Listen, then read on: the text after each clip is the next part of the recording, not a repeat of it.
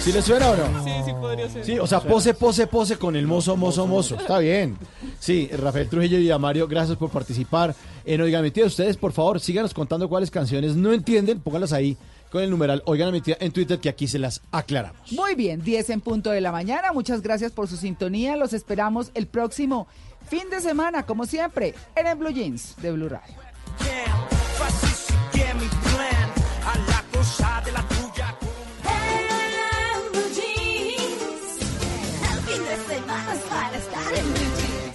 Este domingo, en Sala de Prensa Blue. El drama de la reincidencia y la justicia por mano propia en el país que no ha sacado adelante la reforma a la justicia. La película de la prófuga Aida Merlano y su arremetida contra Colombia. Les contaremos qué incidencia tienen sus declaraciones en la política, la diplomacia y la justicia del país. Y las jugadas políticas del presidente Iván Duque que acomodó su gabinete dándole cabida en su gobierno a Cambio Radical, la U y el Partido Conservador. Sala de Prensa Blue. Este domingo desde las 10 de la mañana. Presenta Juan Roberto Vargas por Blue Radio y bluradio.com. La nueva alternativa. Voces y sonidos de Colombia y el mundo en Blue Radio y bluradio.com, porque la verdad es de todos. 10 de la mañana, actualizamos las noticias, la información más importante de Colombia y el mundo a esta hora. El ex vicepresidente Germán Vargas Lleras en su columna El Tiempo está cuestionando el proceso en el que fue otorgada la licitación para la construcción del metro de Bogotá a una empresa china, que dice Vargas Lleras tiene un contrato vigente en Antioquia y que este contrato tiene presuntos retrasos, Camilo. Así es, Silvia, en la columna titulada Metro, muchas preocupaciones, Germán Vargas, basado en un informe de la Contraloría, cuestiona que el proceso de evaluación de las propuestas solo tomó 20 días por un equipo improvisado y de dudosa experiencia, dice el ex vicepresidente. Vargas asegura que la participación de Alexandra Rojas es cuestionable. Ella fue gerente de Transmilenio de Peñalosa y en este proceso, dice la columna, Rojas hacía parte de la Junta Directiva del Metro cuando se aprobaron los estudios del patio taller a la empresa Consultoría Colombia, de la cual ella posteriormente al salir del distrito se convirtió en representante legal y estando al frente de esta empresa, la a Consultoría Colombia recibió dos contratos más del distrito, la estructuración del Transmilenio de la Avenida 68 y el de la carrera séptima. Señala Germán Vargas que esta empresa podría quedarse además con los estudios de ingeniería de detalle y del contrato de interventoría de la construcción del metro. Sobre la empresa china ganadora de este contrato cuestionó que a pesar de tener una licitación desde el año 2015 para la construcción de la carretera Santa Fe de Antioquia-Urabá, obra de la que se deberían haber recibido los primeros tramos en 2019, el avance de los trabajos es del 14% y no se tiene certeza de cuándo terminaría. Se pregunta Vargas si esta empresa ha tenido problemas con una vía que no es doble calzada, ¿qué pasaría con las obras del metro?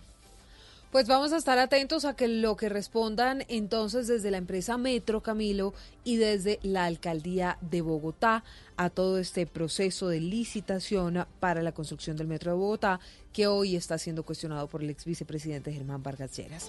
Vamos a cambiar de tema. Seis municipios en Santander están sin agua por cuenta de las mm, por cuenta de que las fuentes de abastecimiento de los acueductos están registrando niveles muy bajos.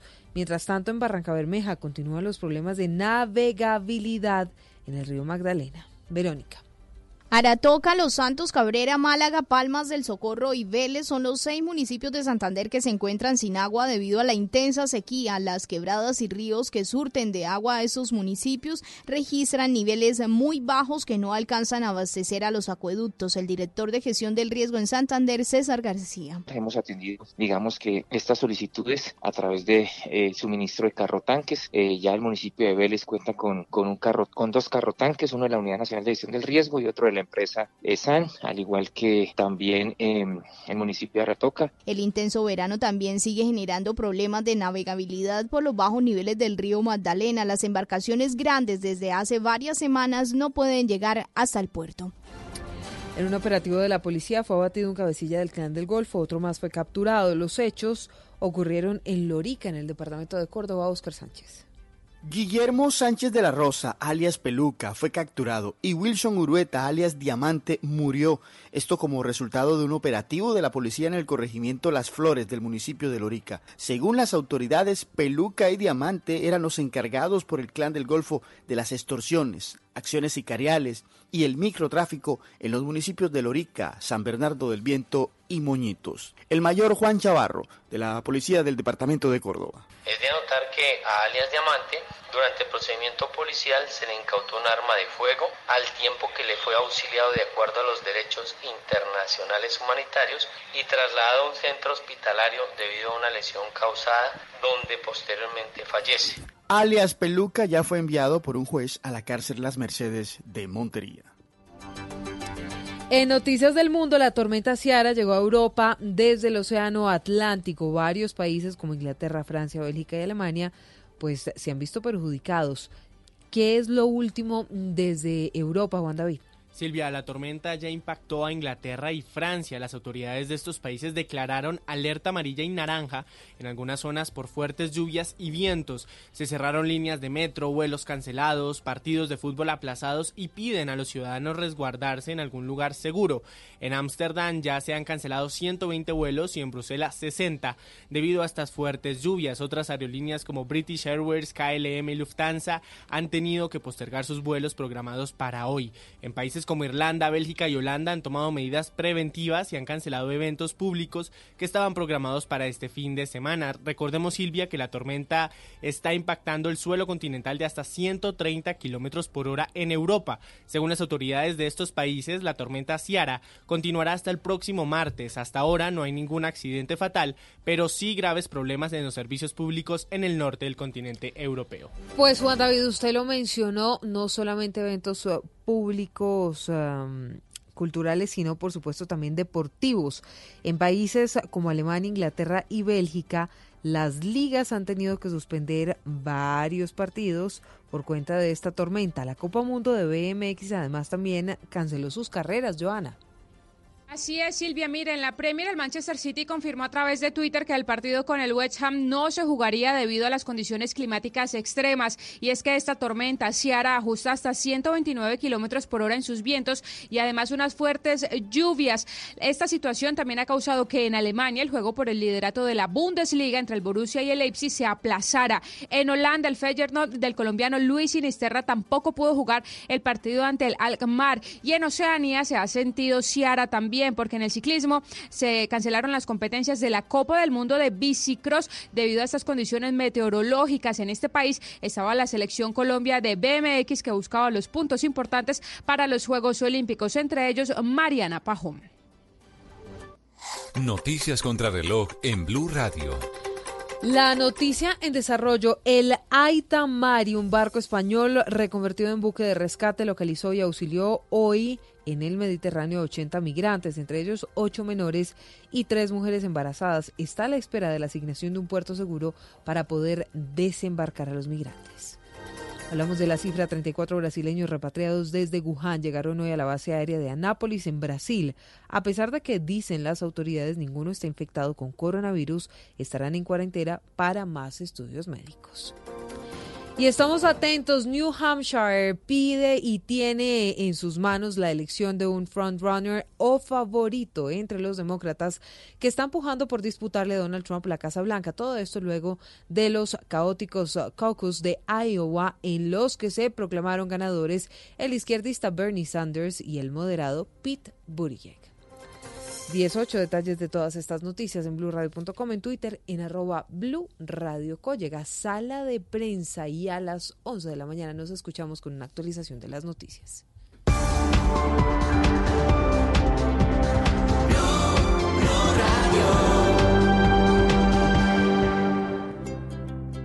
¿Qué es ser mamá? Ser mamá es enseñar. Es ser el centro, el comienzo y el final de la familia es hacer cada momento especial. Es unir las generaciones y pasar el legado, tal como hace mucho tiempo ella te lo pasó a ti.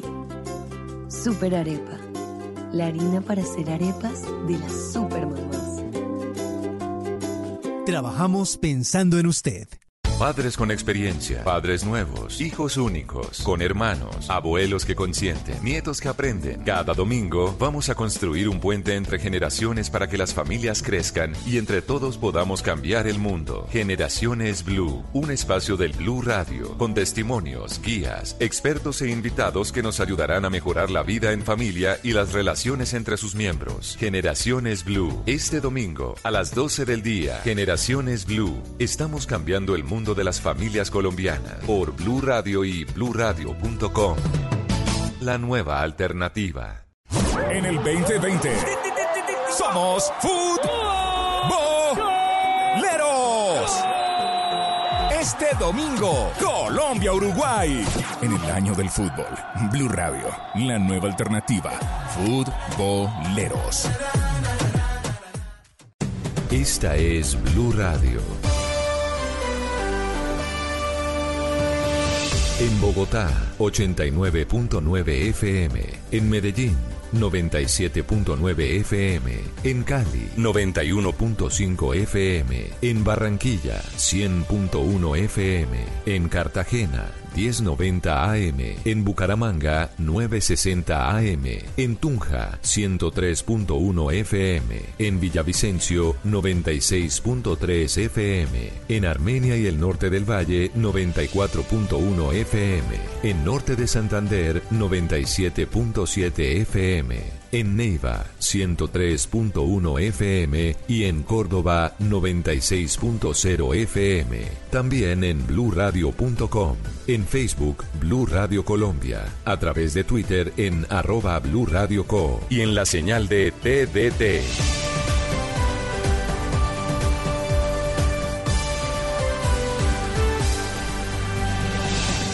Blue Radio, la nueva alternativa.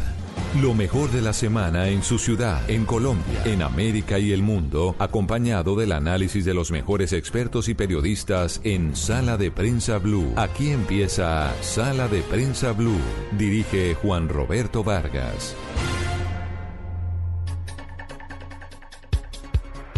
¿Qué tal? Muy buenos días. Como siempre es un gusto saludarlos en Sala de Prensa Blue, como todos los domingos.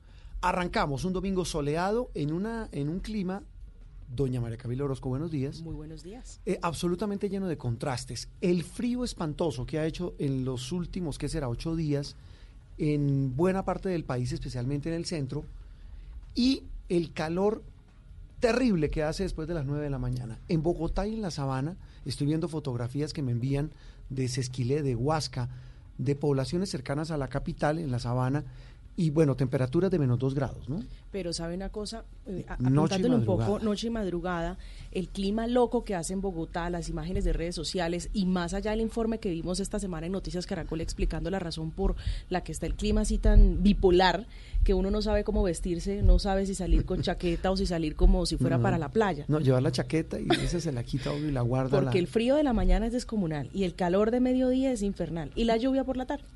No, pero lluvia no. Una que otro, como Bueno, dice sí, mi papá, un la garúa. chubasco, un chubasco, sí. ¿Cómo le dice su papá? La garúa. ¿Garúa? Sí, eso es que no es ni sereno ni nada. Bueno, Mija, mientras... métase que le, va, le cae el sereno. El sereno. Bueno, mientras intentamos descifrar e- ese- esos términos sobre, sobre el clima, pues hablamos de las noticias de la semana para entender lo que pasó, entender lo que viene. Hoy es domingo, 9 de febrero y arrancamos. Bueno, vamos a hablar, por supuesto, del tema que muchos dirán ha, causado de todo, indignación, hasta risa. Eh, otros dicen, "Mm, puede tener razón. Otros dicen, eh, qué papayazo al gobierno de Maduro, en fin, todo lo que usted quiera decir. El caso es que la señora Aida Merlano eh, habló de lo divino y lo humano. Sigue siendo una película, eh, más allá de la fuga, toda la historia alrededor de la señora eh, Aida Merlano, que está en Venezuela, y parece ser la ficha de, de- de estrategia, o más bien de chantaje del gobierno de Nicolás Maduro para el gobierno colombiano. Esta semana la vimos, muy distinguida la señora, muy elegante, como si nada le hubiera pasado, eh, dando unas declaraciones que comprometen a varios sectores en el país, principalmente la diplomacia, Juan, pero más adelante vamos a contar y analizar eh, la situación de la señora Merlano en Venezuela. Sobre todo los alcances, los alcances de, esas declaraciones, si tienen efectos judiciales en Colombia, si tienen algún tipo de vinculación que permita volverse eso aquí un proceso judicial. Pero hablábamos también de otro de los temas de la semana y tiene que ver, eh, María Camila y oyentes de Sala de Prensa Blue, con el eh, bueno, el tema de la, el famoso tema, lo hablamos hace una semana, del médico y la, la muerte de estos tres delincuentes del que hemos hablado en extenso. Hubo en menos de 48 horas cuatro casos similares de justicia, yo no puedo llamar justicia por mano propia, de personas que terminaron matando a delincuentes. uno de ellos fue en Antioquia, de un tendero que por defender sus intereses o más bien sus propiedades eh, le disparó a uno de dos asaltantes que se presentaron en su negocio y está en eh, cuidados intensivos eh, con aparente muerte cerebral producto de esta defensa de este hombre que alega también, como usted lo dice, defensa, en legítima defensa, eh, ante una realidad, Juan, y es la, la, delincuencia que está desbordada en el país por cuenta de la reincidencia que, según las últimas cifras entregadas por la Fiscalía, superan el 40% principalmente en delitos como hurto y porte ilegal de armas, seguido de el, el, porte de, o tráfico de estupefacientes, sumado a otra tragedia que es el hacinamiento carcelario ante un panorama dantesco como es la reforma a la justicia que gritan con necesidad y urgencia varios sectores, pero que parece no tener futuro, por lo menos eh, visible. Ese, ese es el punto clave, el tema de una reforma de justicia, porque, eh, María Camila, eh, el asunto es que el país ya no aguanta más. Es decir, la gente en la calle no resiste más el tema. Es eh, independientemente de querer o no justificar estas acciones de, personas que matan a un delincuente, lo que pasó en Medellín, en Manizales, en Bucaramanga, en Bogotá. Es eso, ¿qué hacer con la justicia? ¿Por qué quedan libres estos señores, eh, como los tres que murieron en Bogotá a manos del médico, eh, cruzando un puente en el norte de la ciudad, que tenían antecedentes, que un juez los había dejado libres, que no les habían avalado su captura también eh, por eh, robo y por asalto en la ciudad. El doctor Iván Cancino González es eh, una de las voces más autorizadas en la justicia colombiana, es un abogado penalista, es buen amigo de esta casa. Doctor Cancino, un gusto como siempre saludarlo. Gracias por atendernos y atender a los oyentes de Sala de Prensa Blue hoy domingo. gracias Juan Roberto, María Camila. Hoy vengo con un clima que es el que me gusta de Bogotá, frío, así como ha hecho estos días. Delicioso. Volvimos a la Bogotá buena, exactamente. Sí, uy, no, pero el calor que está haciendo a mediodía, profe, eso no, eso no aguanta, eso no aguanta. Sí, no aguanta. bueno, eh, doctor Cancino, el tema, el tema clave es, eh, hoy el país se debate entre eso, independientemente de la, de la controversia de si hay que procesar al señor médico, que seguramente va, eh, va a quedar totalmente exonerado, qué va a pasar con las otras personas, más allá de eso, de quienes eh, agreden a un delincuente, es qué reforma se hace a la justicia para definitivamente buscarle una salida a este dramático tema, a este círculo vicioso de la impunidad. Sí, mire, hay, hay que distinguir varios casos. No, no todos los casos que han sucedido esta pasada semana son iguales. Porque mire, eh, la legítima defensa para que reúna los requisitos de ser excluyente de responsabilidad necesita unos elementos que ya han sido expuestos, pero que yo se los resumo rápidamente. Estar ante una agresión actual o inminente, eh, la defensa de un derecho propio o ajeno, la proporcionalidad de la respuesta, no del medio utilizado, sino la respuesta de acuerdo a circunstancias de tiempo, modo y lugar, y no tener la posibilidad de salvar mi derecho sin, eh, sin una grave alteración del derecho del otro. En el caso del médico se cumplen todos.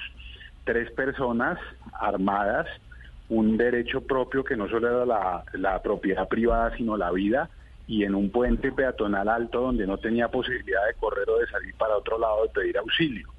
En cambio, en otros escenarios donde, por ejemplo, yo estoy detrás de un mostrador y me piden el dinero con un cuchillo, pues mm. yo si le pego un tiro en la pierna podría alegar legítima defensa. Si lo mato, estaríamos hablando de un exceso en la legítima defensa que tendría no una exclusión de responsabilidad, sino una disminución de la pena.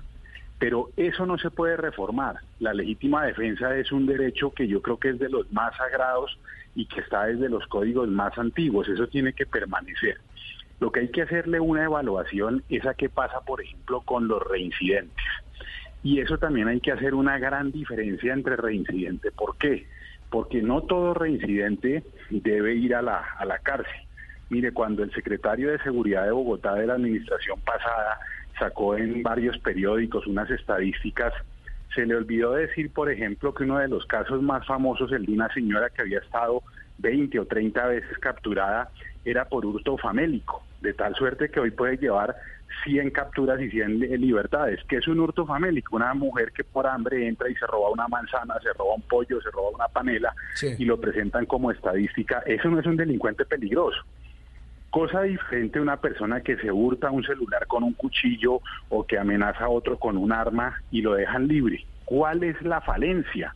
La falencia en primera instancia es de los fiscales que no están preparados para pedir medidas de aseguramiento y los jueces en defensa de las garantías de todos ciudadanos no tienen otro u otra solución que dejarlo en libertad o en domiciliario. Entonces lo primero que hay que hacer es una capacitación y un análisis a fondo de las capacidades de los fiscales y de los investigadores para presentar su caso ante los jueces de garantías. Mm. Y lo segundo, el vencimiento de términos. Doctor Pero quiero dejar esto absolutamente claro. La ley procesal colombiana prohíbe que por maniobras o dilaciones del defensor o del procesado quede libre por vencimiento de términos, de tal suerte que siempre que haya una libertad por vencimiento de términos, la culpa es del juez o del fiscal, no del defensor o del procesado. Así que en todo caso se resume a capacitación, a preparación de los fiscales y a una inyección de recursos económicos y humanos para que la Administración de Justicia pueda ser mucho más eficaz y eficiente y reducir el número de reincidencias y bajar los índices de impunidad. Ese número de reincidencia está, según las cifras recientes de la Fiscalía, sobre el 40% en ese delito que afecta al ciudadano de a pie, que es el hurto o hurto callejero. ¿Dónde se está abriendo, y usted lo estaba explicando, esa puerta peligrosa a, la ciudadanía para que piense que puede tomar justicia por su propia cuenta o por su, o por su mano? Es decir, porque no ve respuesta en la justicia o en quienes tienen efectivamente que castigar a quienes cometen estos delitos. Claro, eso es muy importante. Además, eh, perdón el caso, pero me da mucha ternura cuando, cuando tocó el tema de la autojusticia, porque fue el único libro de los muchos que escribió mi papá que me dedicó solo a mí. El primero que habló en Colombia de autojusticia fue mi padre. ¿E-, ¿En qué año fue eso? Eh, no, estamos hablando 1985, 86, hace muchísimo tiempo, lo publicó con Editorial Temis. Eh, pero, pero hay una gran diferencia, pero es muy importante lo que dice María Camila. Mire, ¿dónde está el punto? El punto está en que la legítima defensa, lo que ha pasado con el médico, con el tendero, tiene dos extremos. El primero, que el ladrón común, el ladrón que roba por un pesito, por supervivencia, o que es un ladroncito acostumbrado a vivir de eso, pero de poca monta, malandro, se, va, se, va a abstener, se va a abstener de robar, porque dice, uy, de pronto me sale un tipo con una pistola y me pega un tiro y tampoco. Pero, pero el ladrón consumado, el peligroso, va a matar va a agredir. Ese no deja de, ese no deja de, cometer el delito, ese es lo que va es preparado para cometer el delito de una manera más grave. Y dice, ah, sí, si ahora se están defendiendo con tiros, pues yo pego el pues tiro primero. claro. claro, entonces eso, eso, eso no es sano, uno no puede llamar a la autojusticia. Y yo sí le mando un mensaje a los ciudadanos que nos estén oyendo que la legítima defensa es el último recurso, es cuando mi vida esté en peligro. Eh, yo no puedo pegarle un tiro al que me roba el espejo del carro, yo no puedo eh, pegarle un tiro al que me rapa una cadena por más rabia que tenga. Yo solamente puedo utilizar esa legítima defensa y la ley me va a proteger cuando mi vida o la de un tercero, conocido o no, esté en un real o inminente peligro, porque eh, ese mensaje sí hay que tenerlo. E, y también el otro, sí, señor. lo interrumpo, doctor Cancino, porque ese pienso que es la, la, pepa del asunto. Es decir, usted usted hacía, ponía el ejemplo del señor que es atracado en su tienda, ahora el que pone el ejemplo del señor que le roban el espejo. Si yo le disparo y mato a un señor que me roba el espejo, a mí me terminan procesando. Sí, sí, y hay que ver porque habría una línea en la que usted puede estar en lo que jurídicamente se llama un error de prohibición indirecto que, le, que le daría una atenuación de la pena o puede estar frente a un homicidio culposo o con un dolo eh, eventual, porque yo, yo puedo tener la defensa de un espejo, pero si le tiro a matar, la ley difícilmente me va a proteger. Si le disparo una pierna, de pronto puede haber un, debate, pero el mensaje es que no toda no toda agresión puede ser repelida con, con la muerte mm. o con un tiro. No, no, es una agresión a mi vida, a mi integridad personal. No, no puedo jugar con eso desde cualquier punto de vista. Aunque es una línea muy delgada, ¿no, doctor Cancino? Se lo sí, la línea delgante. Eh, sí, me va a robar, pero yo como sé que no me va a tentar contra la vida, si lleva un cuchillo con el, con el que sé que no va a tener la duda, Claro, que no, va a pegar una Roberto, es que- puñalada. Es que hay casos donde la frontera es muy delicada y la ley siempre tiene que estar en favor del Sí. ciudadano que se defiende. Pero hay otras donde no, donde me roban el espejo del carro o, o el ladrón me jala los aretes o la cadena o el celular y sale corriendo, pues ahí ya mi vida no está en peligro. Es- y es ya un tema como de reacción y habría que mirarlo. Pero mire, el otro debate es el porte de armas, ¿no? Sí, señor. En- en- eh, yo no, yo, yo jamás estaré, nunca he tenido un arma, no me llaman la atención, no sé dispararla, no sé manejarla, pero, pero fíjese, fíjese una estadística que no se ha hecho y, y que vale la pena hacer. Si usted pregunta a la Administración de Justicia cuántos delitos se han cometido con arma amparada, es decir, no solo con la licencia, sino con el permiso, mm, yo creo que estamos por debajo de, un- de, de las, de los dos dígitos, no pasa de un dígito. En cambio, todos los delitos se cometen con un arma que no tiene licencia o que no está amparada. Entonces, a- ahí también hay que hacer como una evaluación de qué es lo que sucede, porque eh, al delincuente eh, no va a sacar un permiso para portar el arma y el ciudadano de bien si está desamparado. Entonces, ¿cómo se logra eso? Mire, en Bogotá está absolutamente determinado cuáles son las zonas de hurto. Así como María Camila establece 40% de reincidencia, la Secretaría de Seguridad y la policía saben dónde están las zonas de hurto y dónde se cometen. ¿Por qué no hay presencia de la policía? Si es que eso llevamos 30 años, por ejemplo, en el centro entre la carrera entre la carrera décima y la 30 por la 19, eso es un nido de atraco y uno no ve nunca a la policía en ese en ese sector. Y las cámaras eh, que eh, eh, Juan Roberto y María Camila y audiencia no previenen. Ayudan Bueno, el puente donde castigar, atracaron ¿no? al médico, atra- hay, hay por lo menos 40 robos al mes en ese puente. Nada los y detiene. nadie hace nada. Pues doctor Cancino, usted tocó todos los temas y, y me parece que eso es clave y los deja como una reflexión demasiado valiosa para Sabe, nuestros sabe, Juan, algo antes de que lo despida que sí quisiera que nos precisara el doctor Cancino, y es el ejemplo que da sobre la legítima defensa. Es si a mí me atacan con un cuchillo y yo con un arma de fuego, mucha gente La debatió proporcionalidad. la proporcionalidad, pero mucha gente debatió es al momento de esa reacción uno con la adrenalina de- o el susto Mm. no sabe a No, dónde es- por eso- apuntar. por eso decíamos esa, del- esa pregunta es muy importante. de la delgada línea. que- Mm. Sí, ya, ya, pero le- para terminar les voy a decir el ejemplo que yo pongo en que ya pongo en clase. Siempre pongo el ejemplo en clase exagerado. Una anciana de 80 años en silla de ruedas solamente tiene en su casa una metralleta que le dejó su hijo, que es militar. Sí. Y entran tres hombres, tres hombres jóvenes desarmados a violarla. ¿Cuál es la manera de defenderse de ella? Coger la metralleta y dispararles. Arma Sí. de fuego, metralleta contra nada. Sí. Y hay legítima defensa, claro que sí. No es la proporcionalidad del arma, no es cuchillo contra pistola, mano contra cuchillo, no, es la situación lo que me va a marcar a mí la proporcionalidad. El Es- es- instrumento que yo tenga. Esa es la clave. Exactamente. Pues doctor Sí. Cancino, eh, eh, eh, tema inagotable y del cual volveremos a hablar muy pronto. Muchísimas gracias por estar con nosotros Bueno, hoy feliz, domingo. feliz domingo, hasta luego. El doctor Iván Cancino. Saludamos ahora al doctor Hernando Herrera. Él es el director de la Corporación Excelencia de la Justicia en la Justicia. Doctor Hernando, hacía rato no conversábamos. eh, un gusto saludarlo. Y, y bueno, el debate está abierto por todo lo que usted ha escuchado, por todo lo que usted ha debatido también a lo largo de esta semana. Y es el famoso debate de la defensa, eh, de la, de la autodefensa, como, como lo, lo- lo- muchos ya lo, lo están calificando, pero más allá de eso es la profunda reforma a la justicia que todos reclaman, todos quieren, pero parece no avanzar. Doctor Hernando, buenos días. Juan Roberto, un inmenso abrazo para ustedes, para todos los oyentes de Blue, por supuesto para su excelente programa y también para María Camila. Un abrazo grande para todos. Sí, señor. Eh, la polémica, doctor Hernando, es, eh, es qué hacemos, cómo se hace una reforma a la justicia que, que cubra estas necesidades de la gente precisamente de justicia. Pues Juan Roberto, yo creo que la reforma a la justicia hay que verla a dos niveles. La justicia eh, a nivel o esa reforma a nivel macro, que cubre lo que es la alta cúpula judicial. Por ejemplo, si resulta conveniente o no, yo creo que no, que las altas cortes persistan en tener facultades electorales, lo cual no solamente eh, no le sirvió a las altas cortes, sino que además envileció y politizó su función. Y otra es la reforma micro, que es la que tenemos que apoyar, dirigida a esta a hacer los trámites mucho más rápidos y a eliminar tantos recursos inservibles.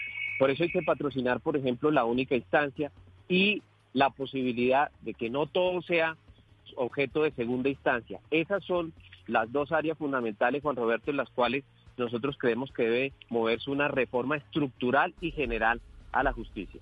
Sí, y ahí hay un tema clave, doctor Hernando Herrera, y es eh, el de por qué la justicia deja libres a estos señores que se comprueba que son reincidentes. La gente no lo logra entender, no lo logra asimilar. Uno, claro, e- entiende el argumento de los jueces que dicen, mire, los abogados aprovechan lo que la ley dispone, que es una ley llena de garantías, llena de prebendas, eh, que incluso, por supuesto, los que más jugo le sacan, más provecho le sacan, son los delincuentes. Pero, ¿qué hacer con estos reincidentes? Personas que se les comprueba que siguieron cometiendo delitos y, y aún así quedan en libertad.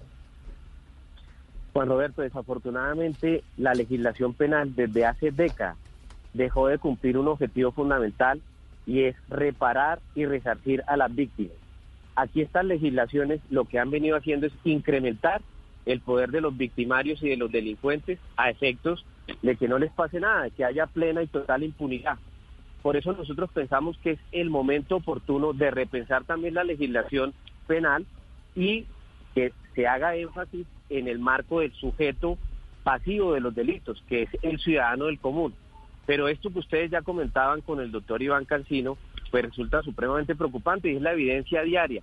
Un sistema judicial inoperante que es un eunuco institucional a la hora de perseguir a los delincuentes, tanto del hurto callejero, del hurto diario, como también de las peores afrentas eh, que tiene que sufrir el ciudadano del común a la hora de ver que estos delincuentes que lo atracan, que lo roban, que le hurtan en su casa, pues son liberados por cuenta de unas legislaciones y hay que decirlo así de contundente y clara, lacra.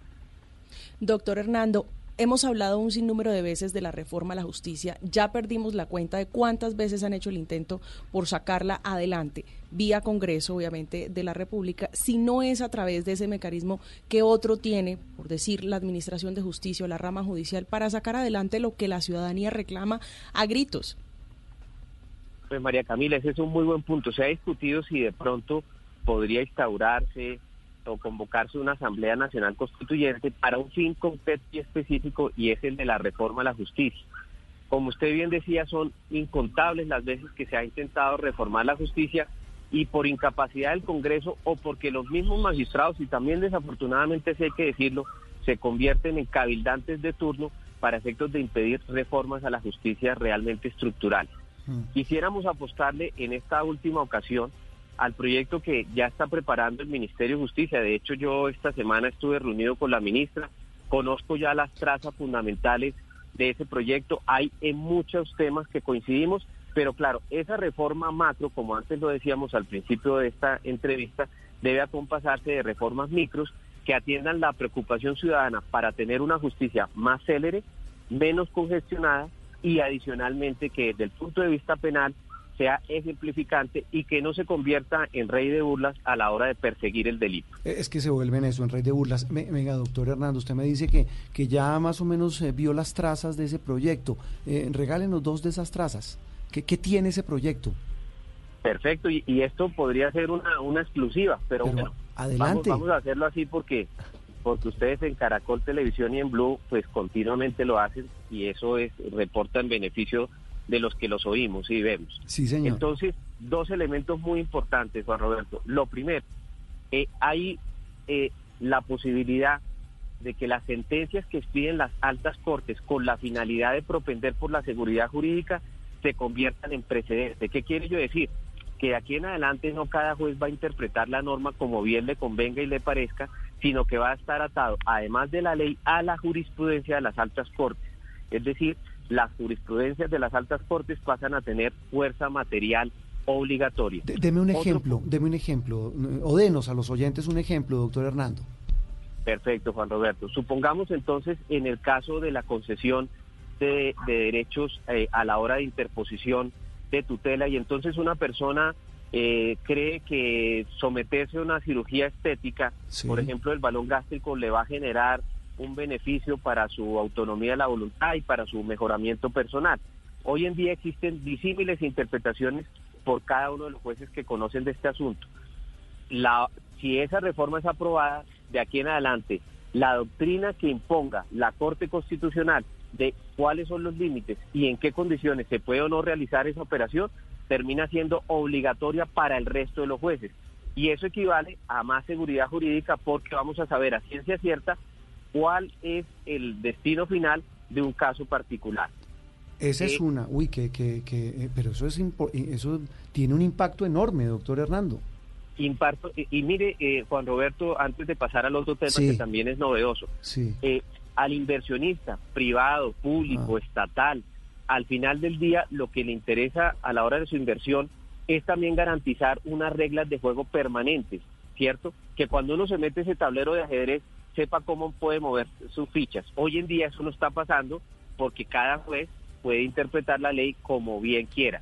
Mm. Eh, otro punto, entonces, Sí. también bien relevante, se eliminan de tajo las facultades electorales de las altas cortes y solamente tendrán la posibilidad de intervenir en lo que hace de la designación del fiscal general de la nación. Es decir, Pero- que, que- es decir, hoy, hoy, por ejemplo, las cortes eligen eh, a- eh, Procurador. sí, contralor. Procurador, cierto. Eh, Contralor pasó por la reforma a la Sí. por la reforma al equilibrio de poderes, ya eso es competencia del Congreso, Sí. pero hoy en día las altas cortes intervienen en procurador, Sí, registrador, sí, auditor ajá. y fiscal general. Quedarían solo con, el, con la potestad de elegir fiscal. Exacto, que hace parte de la rama judicial, a diferencia de lo que pasa con los Mm. otros cargos. Pero queda desterrada entonces la posibilidad de esas facultades electorales que, como bien se ha venido anotando, fue un regalo envenenado, porque en la Constitución del 91 se pensó que eso iba a generar una mayor transparencia de la rama, No, y ya ustedes lo la ven, politizó. desafortunadamente, Sí. la politizó, Mm. politizó Mi- Mire, doctor lo Hernando, y, y claro, y en materia de justicia para el ciudadano de a pie, eh, aparte, digamos, de esa primera que es muy importante so- sobre el tema de las sentencias de, de las altas cortes, en materia de justicia para la gente, en el delito callejero, ¿qué contempla esa reforma? ¿Qué pudo ver usted en esas trazas? Perfecto. En esa reforma como tal, que es la reforma macro, todavía no hay nada. Sin embargo, me anticipó la ministra de Justicia estas otras reformas bien importantes. Primero, una reforma que viene patrocinando, auspiciando Cambio Radical, en la cual se incrementan los procesos de única instancia para que haya cosa juzgada mucho más rápida, es decir, definición de las controversias jurídicas de manera muy oportuna. El proyecto de arbitraje que viene avanzando y que va a flexibilizar aún mucho más el arbitraje y a darle más celeridad. Y por supuesto también me dijo la ministra que Mm. están en línea de dos temas importantes. Lo Sí. que tiene que ver con la problemática carcelaria para reducir el hacinamiento. Hoy en día se consideran más de 40 mil presos eh, la sobrepoblación carcelaria y de, de todos modos también un tema de estudio a la legislación penal.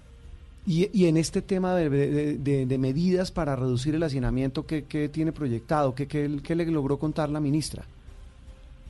Ellos están eh, de manera muy juiciosa estudiando, Juan Roberto, la posibilidad de ampliar eh, los cupos carcelarios mediante la construcción rápida de más cárceles. Mm. ¿Cómo se haría eso? Sí. Mediante asociaciones públicos-privadas que Sí. como tal funcionan, por ejemplo, a la hora de eh, construir muy eficientemente infraestructura vial. y- y, esa es una solución Claro, que y- podría pero ser el tema es el. IMPEC, ¿no? Es que ahí el tema, Claro, ahí el tema es la corrupción del IMPEC. Con todo Claro, respeto y cariño, pues con la gente del IMPEC. Pero bueno, pues, pues mire, doctor Hernando, nos da chivas y eso nos encanta porque pues realmente son temas que la gente está esperando. Esperemos en, en esa reforma que plantean so- sobre temas para hacer más expedita la justicia, la gente que vaya a poner una denuncia por el robo del celular, por un atraco callejero, etcétera, por el robo de la bicicleta y, y que se suma a todos estos temas que usted nos cuenta. Doctor Hernando, como siempre, un gusto tenerlo en sala de prensa Blue. No, yo soy el complacido, Juan Roberto, para ustedes un abrazo, un buen resto de domingo. Bueno, y no me deje despedir sin darle una novedad que mañana Señor. lunes la Corporación Excelencia de la Justicia va a surtir. Y es solicitarle nuevamente a la Corte Suprema de Justicia, a la Sala Penal, el cambio de erradicación del proceso que cursa en Barranquilla contra el señor Julio Gerley. Pensamos que en esa ciudad no hay las plenas garantías Ah, para que es- se juzgue debidamente a esta persona y por el contrario, es en Bogotá donde un caso de tanta significación Mm. debe ser llevado y conducido. Y Le doy entonces ese dato. No, buenísimo. Que eso enlaza con lo que hablábamos sobre el tema de la señora Ida Merlano, que pues eh, abrió su caja de Pandora de manera muy conveniente en Venezuela. ¿Eso que ella dice en Venezuela tiene algún efecto judicial en Colombia? Pues diríamos que eh, en efecto nulo porque no sabemos las condiciones en las cuales se dio esa declaración entre otras curiosas. Yo creo que ahí hay verdades, pero también hay mentiras. Eh, Aida Merlano nos demostró ser muy buena actriz. Lástima que no clasificó para los premios Óscares de esta promoción. Doctor Hernando, un abrazo. Un abrazo grande para usted. Hernando Herrera de la Corporación Excelencia de la Justicia. ¿En qué categoría hubiera participado la señora Merlano? ¿A mejor Eh, fuga? No. Cinematográfica. No sé. ¿Fuga de pobres? No Me- sé. Eh, el título de la película puede tener ¿Verdades y mentiras? Sí, mentiras verdaderas, no sé, o eh, verdades mentirosas, no sé. Pero, pero bueno, eso lo vamos a analizar en instantes. Una pausa, regresamos en sala de prensa. Estás escuchando Sala de Prensa Blue.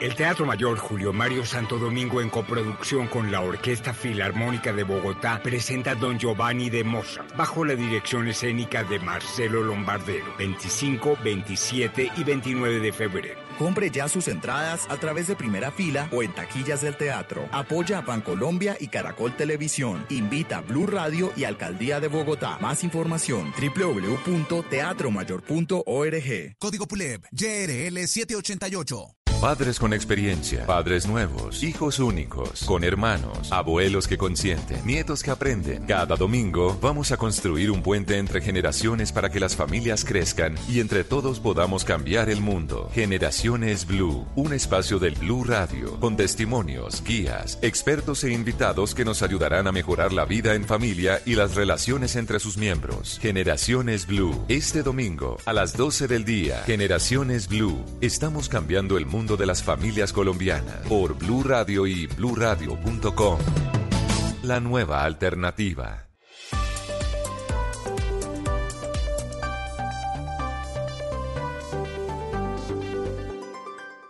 En el 2020 somos futboleros. Este domingo, Colombia-Uruguay. En el año del fútbol, Blue Radio, la nueva alternativa. Futboleros. Estás escuchando Blue Radio, un país lleno de positivismo, un país que dice siempre se puede. Para ti, que siempre has estado ahí, cuidando a tu familia y dándole tu amor incondicional, tenemos una tarjeta de crédito con todos los beneficios que mereces. Solicita tu tarjeta de crédito Diamante Banco Popular en nuestras oficinas y disfruta momentos especiales con beneficios diseñados exclusivamente para una generación que lo merece todo. Banco Popular.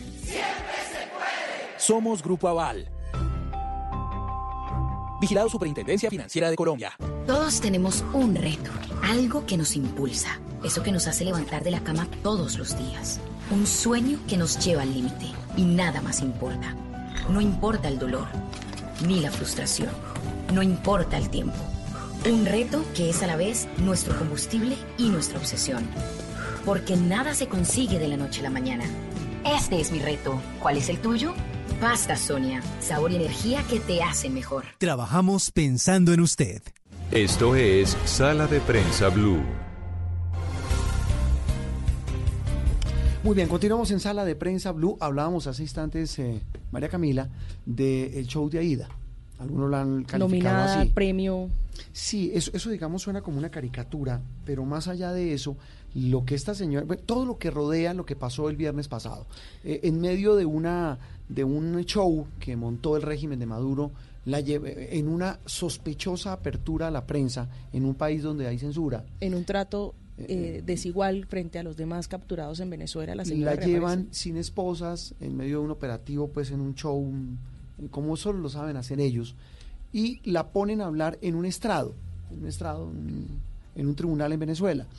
Y la señora pues dice de todo, ya ha sido ampliamente difundido todo lo que dijo, eh, la salpicada que echó, pero más allá de eso, las teorías que tejió sobre eh, quiénes la ayudaron a fugar, quiénes están detrás de ese entramado, como ella lo dijo, de corrupción en la clase política de la costa caribe. Mire, el eh, pasado jueves, cuando la señora Aida Merlano sale y da estas declaraciones que salpican al gobierno, eh, al Poder Judicial, al Ejecutivo, al Poder Judicial, entre otros, a grandes casas políticas de la costa, el primero, uno de los primeros también en salir a reaccionar fue el fiscal general encargado Fabio Espitia, que sin pensarlo dos veces desestimó las declaraciones de ella. ¿Por qué? diciendo que judicialmente, tiene algún efecto? Exactamente. Judicialmente él dice que hasta que la señora no presente lo que en derecho se conoce como elementos materiales de prueba, es decir, evidencias que prueben que efectivamente lo que ella está diciendo ocurrió, no tienen ningún tipo de relevancia y fue la palabra que utilizó el fiscal general eh, para referirse a las declaraciones, entre otras porque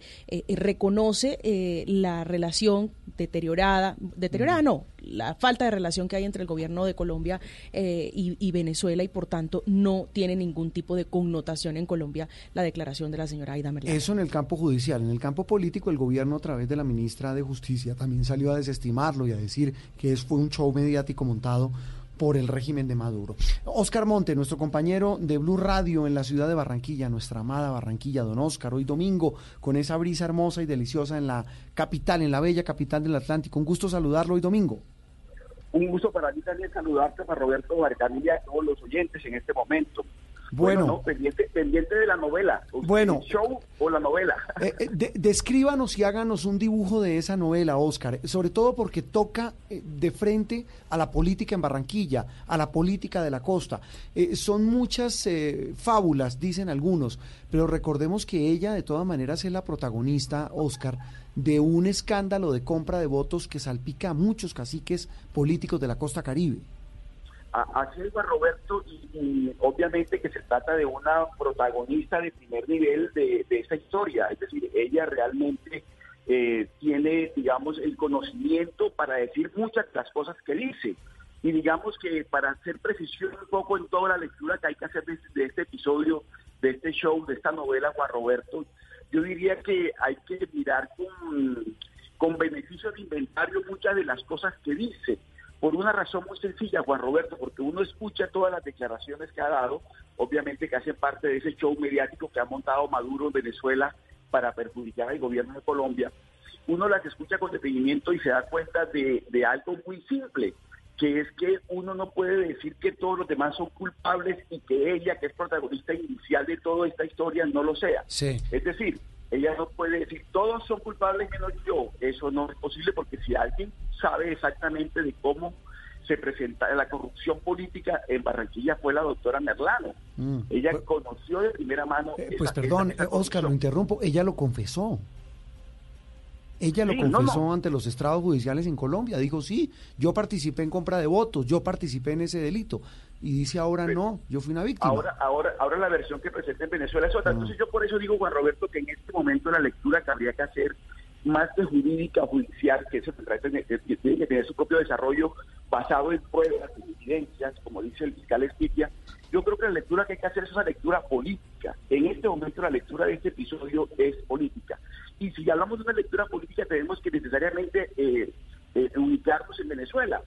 Es decir, hay un gobierno, el gobierno de Nicolás Maduro, un régimen, el régimen chavista, interesado en tener allí una mujer que conoce muy bien de la corrupción política colombiana, de la región Caribe, y que Maduro sabe que con, esta, con, este, con este personaje le puede hacer mucho daño a la política colombiana, incluyendo al presidente Duque y a todo lo que tiene que ver con el gobierno del presidente Duque. Por ejemplo, cosas estrambóticas, pensar que Duque está detrás del asesinato, una cantidad de cosas que obviamente no tienen ningún, ningún soporte. Pero me parece que la lectura, Juan Roberto, para comenzar a entender un poquito lo que está ocurriendo, es política y en esa lectura política hay que ubicarnos en Venezuela con un régimen que está interesado en afectar directamente y de manera muy grave al gobierno colombiano. Mm. Hacia allá iba Oscar, ustedes que son muy acuciosos y que conocen el historial o el prontuario por lo menos de la señora Merlano, han hecho el ejercicio de detectar cuáles son las verdades o verdades a medias de todo lo que dijo en los últimos días.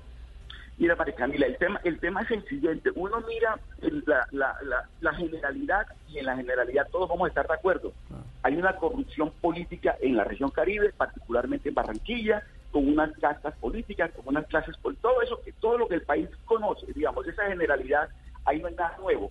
Cuando ella tiene que meterse en los detalles, porque aquí esto, esto tiene que ser con pruebas, cuando tiene que meterse en los detalles es que uno va a ver si efectivamente las cosas son como ella las presenta o si todo responde a un interés político por parte de ella, por supuesto que me imagino que está en este momento en una negociación eh, en busca de unos beneficios, pero todo eso habrá que valorarlo en su momento. Pero yo creo que, o sea, ¿en qué creo yo que se puede estar equivocando la señora Merlano? En que al decir verdades generales se puede estar eh, eh, eh, metiendo en, unos temas cuando les quieran las pruebas que no las va a tener, pienso yo, pero si las tiene mucho mejor porque por fin, si las tiene por fin vamos, vamos a develar ese entramado de corrupción política del que ella habla y del que todos hablamos.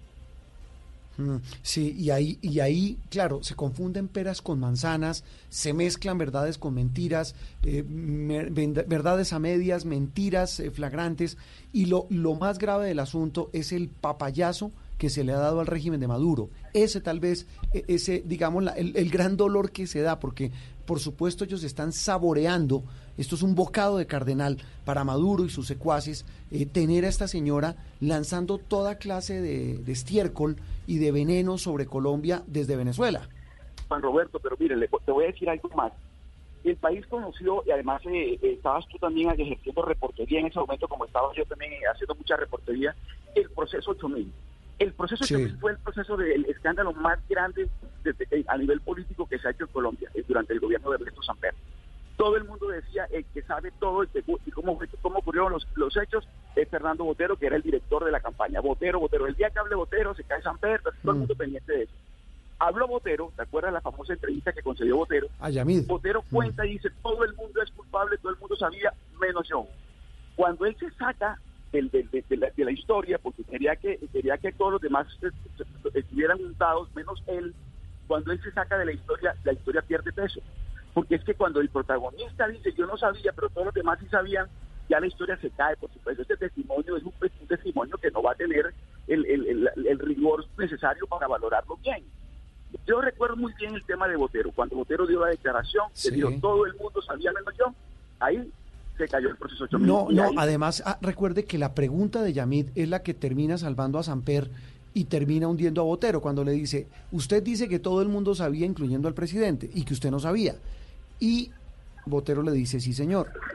Y Yamid le pregunta, ¿usted cómo sabía que Samper sabía si usted dice que no sabía? ¿Ah? Exactamente. Entonces, esa pregunta habría que hacerse también a la doctora Merlán. Oiga, todos los demás Mm. están untados de la corrupción política, pero usted dice que usted no, ah, que lo que fue una persecución, que a usted la Corte Suprema la persiguió, la Fiscalía la persiguió, todo el mundo la persiguió, pero dice, ¿cómo la va a perseguir una Corte Suprema? Por ejemplo, que todo el país conoce sus diferencias que tiene profundas y serias con Uribe, o, con Álvaro Uribe.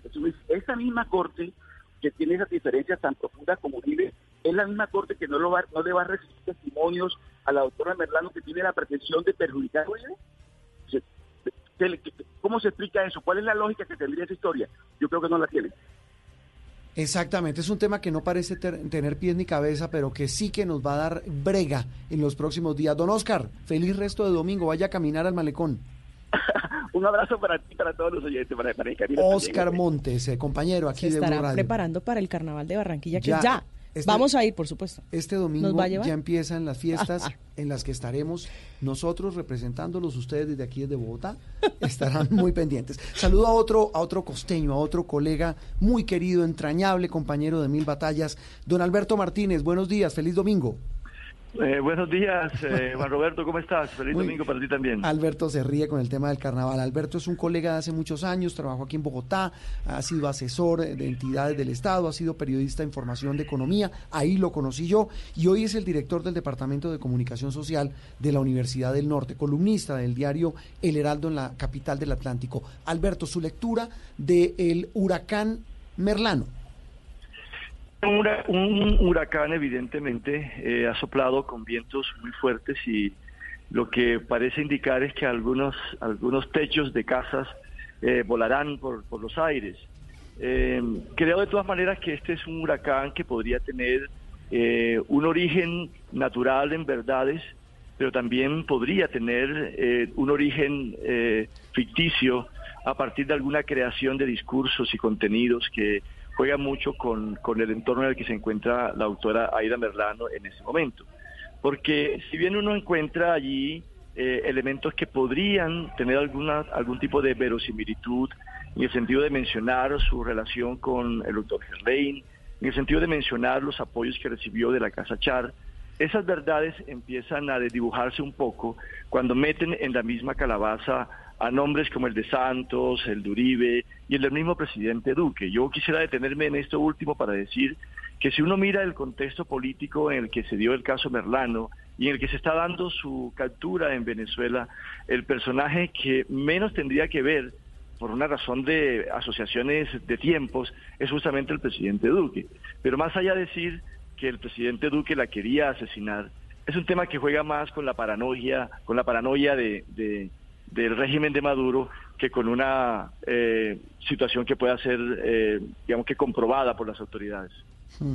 Y ahí pues lo que, lo que viene es, eh, Alberto, es ¿qué, qué, viene ahora? ¿Qué pasa ahora? Porque ya el régimen de Maduro la mostró, dijo, mire, tengo a esta señora cantando lo que se supone que en Colombia no quieren que cuente, pero más allá de eso, estamos hablando de un régimen con el que no tenemos relaciones, un gobierno como el de Maduro, un régimen, una dictadura, que evidentemente esto le cae como anillo al dedo en medio pues de tanta cosa y estamos hablando incluso de la visita de Guaidó a la Casa Blanca, del encuentro con Trump, de su presencia en el eh, discurso del Estado de la Unión. Es decir, todo hace parte de un tema de geopolítica, pero la gran damnificada, como dice usted, resulta siendo la verdad sobre un escándalo del que Aida Merlano era clave cuando estaba en Colombia. Sin duda, es que esto es una especie de absurdo político y jurídico porque Colombia no puede pedir la extradición de una ciudadana que ha cometido un delito a un régimen con el que no tiene ningún tipo de relaciones, no solo eso, sino con el que, con el que ha quebrantado cualquier posibilidad de, relacionamiento diplomático. Pero por otro lado tienes a un régimen que nada tiene que ver con, eh, digamos que las situaciones soberanas del país así sea vecino, recibiendo declaraciones a una ciudadana que no es eh, de ese país para armar fundamentalmente un discurso en contra de esa nación que ha considerado como su nación eh, enemiga. Entonces, ¿qué va a pasar con eso? Es, es, una, es una gran incógnita. Lo que parecería, eh, por los vientos de este huracán que siguen soplando, es que eh, se va a utilizar esa argumentación que está utilizando la doctora Aida Merlano, muy en comunión con el libreto del régimen de Maduro, para darle mejores elementos al presidente Maduro para seguir tendiendo estas cortinas de humo que utiliza de vez en cuando para arremeter contra Colombia y desdibujar su propia situación, desdibujar el interés de los nacionales en una situación que cada vez es, por supuesto, más caótica. Sí, y sabe que es lo grave, el tema es que en Barranquilla sí hay muchas cosas que aclarar, Alberto, lo decía Oscar hace un instante, en materia de corrupción política. Yo no lo digo por estigmatizar a Barranquilla, usted sabe cómo quiero yo esa ciudad, eh, quiero envejecer allá, amo a la ciudad de Barranquilla, a la costa, pero es evidente, hombre Alberto de María, que allá hay unos temas de unos caciques que habían montado toda una fábrica de compra de votos, de la cual la señora Ida era una especie de administradora. Y el problema es que eso pareciera que va a quedar tan diluido como el tema de la situación en Venezuela. Yo creo, eh, Juan Roberto, que este es un tema de una complejidad superior. Eh, hablar un poco de, la compra-venta de votos eh, en una región eh, en desmedro de esa propia región, es de conocer también el contexto nacional en que se están dando las costumbres políticas. Así es. Eh, yo creo que el, problema radica en, cómo se están financiando las campañas en Colombia, en esa negación que hacemos sistemáticamente los ciudadanos de aceptar que es el Estado el que tiene que asumir esa financiación y romper definitivamente con estos vínculos que no son solamente en Barranquilla. No, no, no, en todo lado, son en vínculos todo el en todo el país. Yo quiero recordar aquel maletín de dólares que le quitaron a los funcionarios del presidente Chávez en su momento cuando iba aterrizando un avión en Argentina de cara a un proceso eleccionario que había. De manera que mm. ese es un tema ese es un tema continental. Entonces yo creo que, que miren lo, lo, lo que pasó con Aida Merlano habría podido pasar en cualquier campaña política en Barranquilla en el Caribe y en Colombia. Si la fiscalía entra a esas sedes políticas muy probablemente se va a encontrar con manojos de dinero que se está entregando a unos terratenientes políticos que son los que tienen la relación directa con el ciudadano en los barrios y en los corregimientos, en las, distintas comunidades. Entonces, evidentemente aquí hubo una delación que, que, hay que conocer, por qué la delataron, qué había detrás eh, de, esa, de esa, de esa eh, emergencia política que tenía la señora Aida Merlano en el concierto nacional, a quién afectaba, Pero, pero creo que el tema este de, de, asumir que, que Merlano es la Matajari de la política del Caribe, no, no, no, es tal. O sea, ¿qué, ¿cuál es la verdad que, está, que va a decir? ¿Que hay compraventa de votos en Colombia? ¿Que, que los eh, eh, señores senadores y representantes son llevados a los cargos eh, nacionales con, con, con, con, votos comprados, es que hay votos limpios. Hablemos de votos limpios y votos comprados. Hagamos el debate nacional sobre el financiamiento de las campañas electorales, que creo que es lo interesante en medio de todo esto. Eso es lo interesante en todo esto y de lo cual seguramente, Alberto, vamos a seguir hablando porque el tema no hay que simplificarlo al nivel al que lo quiere llevar el régimen de Nicolás Maduro. Alberto Martínez, eh, un gusto saludarlo. Feliz domingo. Gracias, Juan Roberto. Feliz día a ti también. Una pausa y regresamos en instantes. Vamos a hablar del escándalo que se destapó con las, eh, los angelitos de Victoria's Secret. También vamos a hablar de movilidad y de muchos más temas aquí en Sala de Prensa Blue.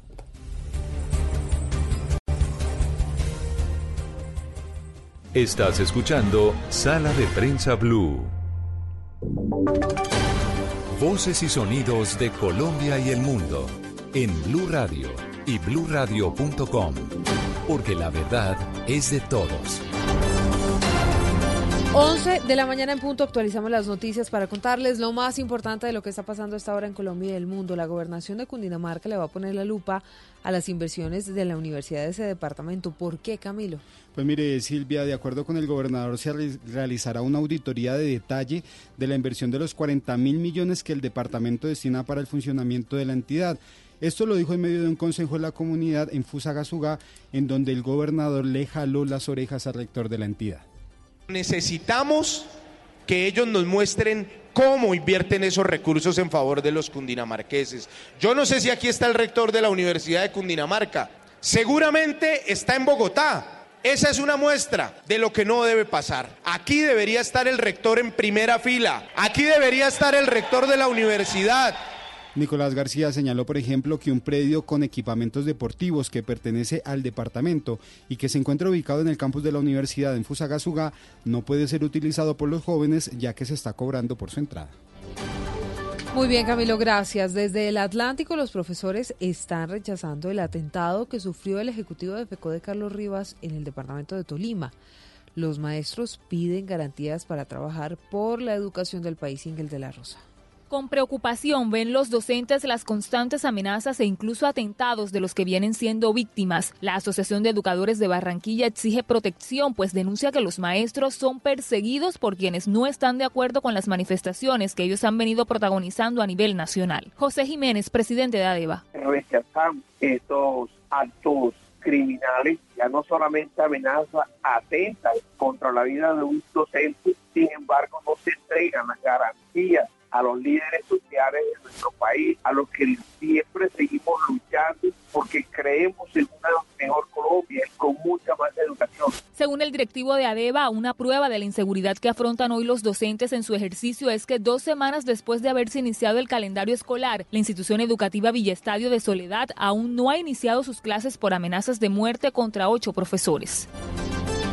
En el municipio de Matanza, en Santander, comenzó la etapa de concertación para definir la nueva delimitación del páramo de Santurbán. La propuesta del Ministerio de Ambiente es aumentar la línea de protección en 3.446 hectáreas, Verónica. Luego de recibir más de 3.000 propuestas para la nueva delimitación del páramo de Santurbán, el Ministerio de Ambiente inició la etapa de concertación para definir la nueva área de protección del ecosistema. Hoy en el municipio de Matanza, en Santander, se realiza el encuentro con comunidades líderes ambientalistas y el ministro de Ambiente Ricardo Lozano para dar a conocer la propuesta del gobierno que aumentaría la línea de protección. Este sábado fue la reunión en el municipio de Pamplona, eso dijo el ministro Lozano es la garantía de los derechos de los ciudadanos, de los parameros, de los paramunos, de los campesinos que se encuentran allí en el territorio en actividades de sostenibilidad, de agricultura de bajo impacto. La propuesta del Ministerio de Ambiente es que pase de 135.253 hectáreas correspondiente a la delimitación de 2014 a 138.699 hectáreas. 11 de la mañana, 3 minutos. En Noticias del Mundo hay manifestaciones en Marruecos contra el plan de paz para Oriente Medio que propuso Donald Trump, un plan de paz entre Israel y Palestina. Juan David. Silvia, este plan de paz lo anunció el presidente de Estados Unidos, como usted lo mencionó, el pasado 28 de enero, pero el plan no ha sonado muy bien en algunos lugares del Oriente Medio. Es por esto que miles de personas participaron hoy en una marcha de protesta en Rabat, la capital de Marruecos, en donde la mayoría de los manifestantes pertenecen a organizaciones islamitas y además afirman que Palestina no está en venta y en donde quemaron también algunas banderas de Israel.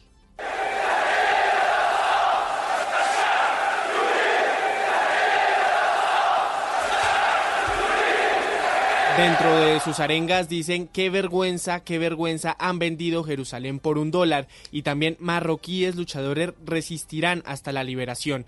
Recordemos Silvia que Marruecos es un país aliado de Estados Unidos y que el gobierno apoya este plan que busca crear los dos estados independientes.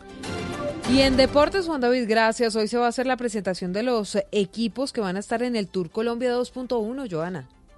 Así es, Silvia, será a las 4 de la tarde en el Estadio La Independencia de Tunja, donde estarán los 27 equipos que estarán en el Tour Colombia 2.1, que este año recorrerá Boyacá y Cundinamarca. En esta carrera estarán seis escuadras del World Tour, seis procontinentales, 10 continentales y cinco selecciones nacionales, para un total de 161 ciclistas. Egan Bernal, campeón del Tour de Francia, es uno de los opcionados al título carrera que estamos esperando durante toda la pretemporada y la carrera que más ilusión nos hace correr a inicio de temporada. Es, es una buena oportunidad de compartir con las personas de Colombia, con la familia, con la gente, estar más tiempo acá en Colombia antes de viajar a Europa um, al frío. Así que yo creo que está muy bien estar acá.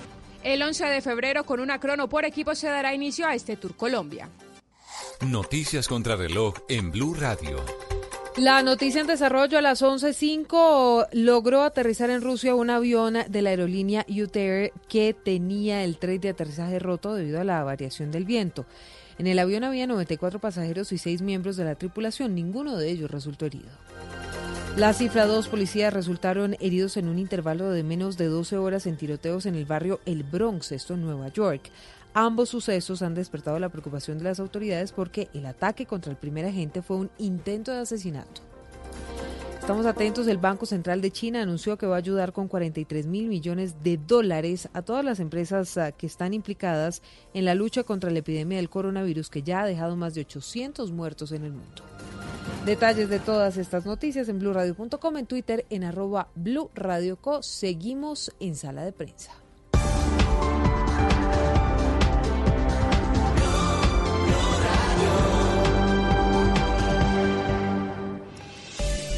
A Volkswagen Gol y Voyage le pusimos lo único que les faltaba. Automático. En Blue Radio son las 11.6. A los nuevos Volkswagen Gol y Volkswagen Voyage les pusimos lo único que les faltaba. Automático. Nuevos Volkswagen Gol y Volkswagen Voyage. Con caja automática secuencial de 6 velocidades 110 caballos de fuerza, motor de 1.6 litros y más torque. La conectividad, la seguridad y la economía que ya conoces de Volkswagen Gol y Voyage en un nuevo modelo más cómodo de manejar. Ven por el tuyo a un concesionario y pásate a tu Volkswagen automático. Volkswagen.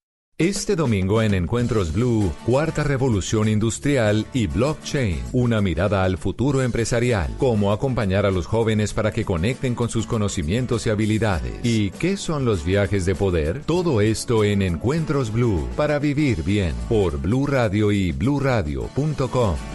La nueva alternativa.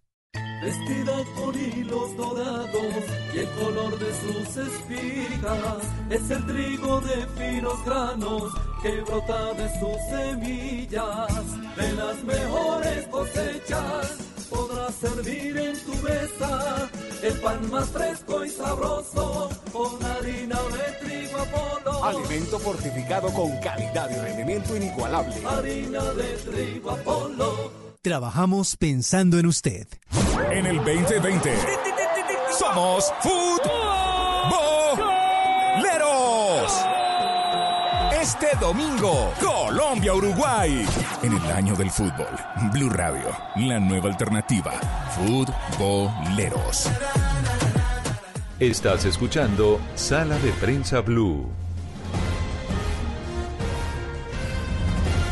Avanzamos en sala de prensa Blue. Hoy es domingo 9 de febrero. Ah, no, hoy es el Día del Periodista. Sí, felicitaciones, señor director. Hoy es el Día del Periodista. Felicitaciones a todos los colegas, doña María Camila, felicitaciones. A todos los colegas.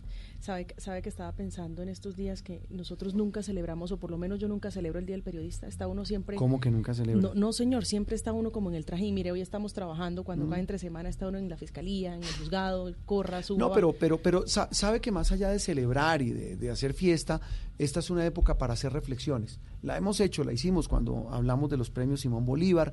Recurrentemente aquí en sala de prensa hablamos del oficio y yo creo que votamos corriente, como se dice coloquialmente, sobre un oficio que es considerado por muchos, entre otros por el Gran Gabo, como el más bello del mundo, pero también que está en un, en un momento, yo no sé si de crisis, pero sí de muchas, muchas reflexiones, incluso en Colombia. Recuerde usted que en la última encuesta Gallup la credibilidad, la imagen favorable de los medios de comunicación cayó. Es decir, fue más alta la desfavorabilidad que la favorabilidad. Eh, es una época para replantearse, para reorganizarse, para, para mirar hacia al interior de la casa y mirar qué estamos haciendo mal y, componer la dirección. Para hacer una reconquista. ¿Se acuerda que aquí hablábamos también con muchos colegas de reconquistarnos con los lectores, con los oyentes, con los televidentes? Reconciliarnos eh, con quien nos debemos que son realmente nuestro público. Y a ello nos debemos trabajando y lo seguimos haciendo con el mayor gusto. Vamos a hablar ahora de los de otro de los temas de esta semana y es eh, bueno, a propósito del día sin carro, ¿cómo le fue el jueves? Terrible. ¿Por qué? Porque no ¿Usted tiene carro? No, yo no tengo carro. ¿Cómo se mueve usted? Pues de su casa aquí, porque en, el, Caracol, en los carros de Caracol, pero ¿cómo se mueve de su casa aquí y de aquí a su casa? Esta mañana decía, eh, perdón, esta semana decía el padre Alberto Linero que él se movilizaba en Cabify. Yo me movilizo en Bit es decir, yo hago parte de ese porcentaje de la ilegalidad. ¿La golpeó Uber, la, salida de Uber? No, señor. Eh, casualmente, viniendo para acá, tuve una conversación muy ligera con un conductor de Bit. Yo eh, me divorcié de Uber. ¿Ligera y rápida? Hace, sí. Ah. Hace, sí, porque el trayecto es realmente corto, entonces no hay tiempo para, una charla muy larga. Conclusión Pero nada, de la conclusión de la charla, yo me divorcié de Uber hace como un año y medio porque eh, tuvimos ciertas diferencias irreconciliables, entonces migré hacia Bit y ese es mi medio de transporte. Yo mm. eh, no he podido tener una relación estable y duradera con los taxistas. Eh, a quienes respeto porque no voy a generalizar, pero pues yo me movilizo en Bit. Pero fue muy difícil. Yo, yo sí tengo que decir que yo hace mucho rato no me movilizo en taxi, en carros de transporte público, pero yo sí defiendo los taxis. Sé que hay algunas personas que no hacen lo correcto, pero el grueso de los taxistas, la gran mayoría de los taxistas son personas respetables, decentes, que lo único que hacen es trabajar y que les toca, Ave María, un trabajo terrible en una ciudad caótica, en, un, en una ciudad donde las vías no funcionan. En fin, eso a veces es tan fácil criticar. Pero bueno, al margen de eso, el asunto eh, nos cogió así. El día sin carro el gobierno de Bogotá declara la emergencia ambiental en varias zonas de Bogotá por la mala calidad del aire, especialmente en el sur de la capital del país, en los límites con el municipio de Soacha, donde también eh, hubo eh, emergencia ambiental. Y se planteó ese día eso que usted está diciendo, María Camila. ¿Es posible que una ciudad como Bogotá de 8 millones, 9 millones de habitantes se pueda mover sin carros particulares? Eh, para mí no. Usted me hacía la, la, pregunta, yo le voy a decir la razón por qué. Yo monto bicicleta, no soy obviamente la más experta, tengo una bicicletica esas que tienen eh, canastica delante, esas tiernas. Sí, sí, sí. Y bien podría sí señor, bien podría cogerla, pero creo que en lo personal que la ciudad no es amable con el ciclista porque por lo menos yo no me siento segura saliendo en bicicleta porque pues, pues no es la ciudad adaptada al ciclista, a pesar de que hay eh, pues según la alcaldía, todas las condiciones, yo creo que no es posible en Bogotá vivir sin carro. Preguntémosle a un experto. El doctor Darío Hidalgo es eh, una, de las, eh, una de las autoridades en esta materia. dirige el equipo internacional de la red Embark de ingenieros de transporte. Es especialista también en planificación urbana y, y hace parte de ese grupo de científicos ambientales. Está involucrado en proyectos de transporte y desarrollo urbano sostenible en la India, México, Brasil, Turquía, la región andina y China. Profesor Hidalgo, un gusto saludarlo hoy domingo en Sala de Prensa Blue. Eh, muchísimas gracias por la llamada. Pues eh, la pregunta si una ciudad de este tamaño se puede mover sin carros, pues para el 85% de las personas se mueve todos los días sin carro. Es decir, hay una fracción que aún utiliza el vehículo particular, que no tiene alternativas adecuadas, como ustedes lo están compartiendo en la mesa, que no sienten que las alternativas de ir en bicicleta o ir en transporte público sean adecuadas eh, y por eso siguen movilizándose en vehículo particular, pero si esas alternativas se mejoran a un nivel de calidad y confiabilidad y seguridad, pues posiblemente una porción grande de estas personas podrían dejar, dejar de usar el vehículo particular, pero para la mayoría de los bogotanos, para la gran mayoría de los bogotanos, todos los días son sin carro y sin moto. Pero ahí hay, un, ahí hay una cuenta que no cuadra, eh, profesor Hidalgo. Eh, el, el, jueves, el día sin carro, las autoridades reportaron que dejaron de salir a circular más de dos millones de vehículos. Eh, si uno más o menos promedia que en un vehículo van dos personas, eh, eso no da que sea el 15% de la población. Es decir, mucha más gente se estaría moviendo en carro particular. ¿O, qué cuentas hacen ustedes? ¿Cómo lo, ven ustedes? son cuentas, son los estudios de movilidad, el estudio de movilidad detallado que realizó eh, la consultora STIR con el Centro Nacional de Consultoría para la Secretaría de Movilidad, nos da estos datos. Eh, nos da 14.9% en carro todos los días, 5.5% eh, en moto y esos fueron los viajes afectados. Por supuesto, pues uno puede llevar otra contabilidad, pero esa es la contabilidad de los estudios detallados que se realizan para planificación de transporte. Pero no es el tema de, pues, mm, sí, esa, no es la cuestión. Exacto. Sí, no, no es el número si el número está bien o está mal. La mayoría de los bogotanos viajamos en transporte público, vamos a pie, vamos en bicicleta y una porción pequeña en taxi. Eh, y la ciudad para poderle ofrecer a esos que no viajan en, en, los modos que, que acabo de enumerar, para los demás, pues como bien lo dijo eh, esta mesa de trabajo, pues las alternativas no son adecuadas. ¿Qué tiene que hacer la ciudad? Dar alternativas muy adecuadas, que se sienta muy segura en ir en bicicleta a la persona, que se sienta muy eh, confiable de poder ir en transporte público y también segura y, lo, y, podemos seguir avanzando en movilidad sostenible. Lo único que sabemos pues de muchos años de trabajo y pues soy parte de una comunidad de, de personas que trabajamos en esto es que por la vía de la construcción de vías por la vía del aumento del vehículo particular, las ciudades simplemente se hacen menos vivibles, hay más congestión, más contaminación, más accidentalidad y pues las ciudades tienen que buscar esa movilidad sostenible. Bogotá ya la tiene, lo que no la tiene es de calidad. Nosotros necesitamos que el transporte público masivo sea de mucha más calidad, que sea mucho más digno, las inversiones que están planteadas para el metro, para el Regiotram de Occidente, para eh, la nueva troncal de la avenida 68, la propuesta de la troncal de la avenida Cali, la propuesta del corredor ecológico de la carrera séptima. Son apuestas para hacer mucho mejor el transporte público que tenemos. Y también necesitamos eh, mejor infraestructura para caminar, mejor infraestructura para eh, poder viajar en bicicleta de manera segura y eso es darle alternativas a las personas para que lo puedan hacer. Pero los que van en carro, y pues son una porción de los bogotanos que afortunadamente tienen esa, eh, esa posibilidad, eh, siguen tratando de quedarse en el carro y, y por la vía de quedarnos en el carro la ciudad nunca va a ser sostenible ni, ni y la preocupación fundamental del trancón lo único que va a hacer es agravarse mire usted estas paradojas. Se cumplió justamente el jueves, que era el día sin carro, 20 años del primer día sin carro en Bogotá. Y han sido dos décadas donde el parque automotor se ha incrementado, a pesar de que el bogotano pues sigue utilizando eh, el, transporte público eh, como medio pues de transporte, no por, por elección, pero en esta jornada lo que, lo que se tenían eran 550 kilómetros de ciclovía más 99 kilómetros de ciclovía dominical y que reducían en un 11%, eh, o mejor dicho, ayudaban a, mejorar en un 11% la movilidad. La gente se pregunta con la alerta eh, ambiental en Bogotá al término de la jornada, ¿para qué sirve el día sin carro? El día sin carro fue planteado como un día de reflexión y debate sobre la movilidad que debemos eh, tener y fue votado en una consulta popular octubre 29 del año 2000 para realizarse todos los años para que tuviéramos esa jornada de reflexión. Algunas personas han dicho eso es para mejorar el ambiente. La verdad, el propósito del día pues, no, no soluciona el ambiente en un solo día, sino es tener esa jornada de reflexión.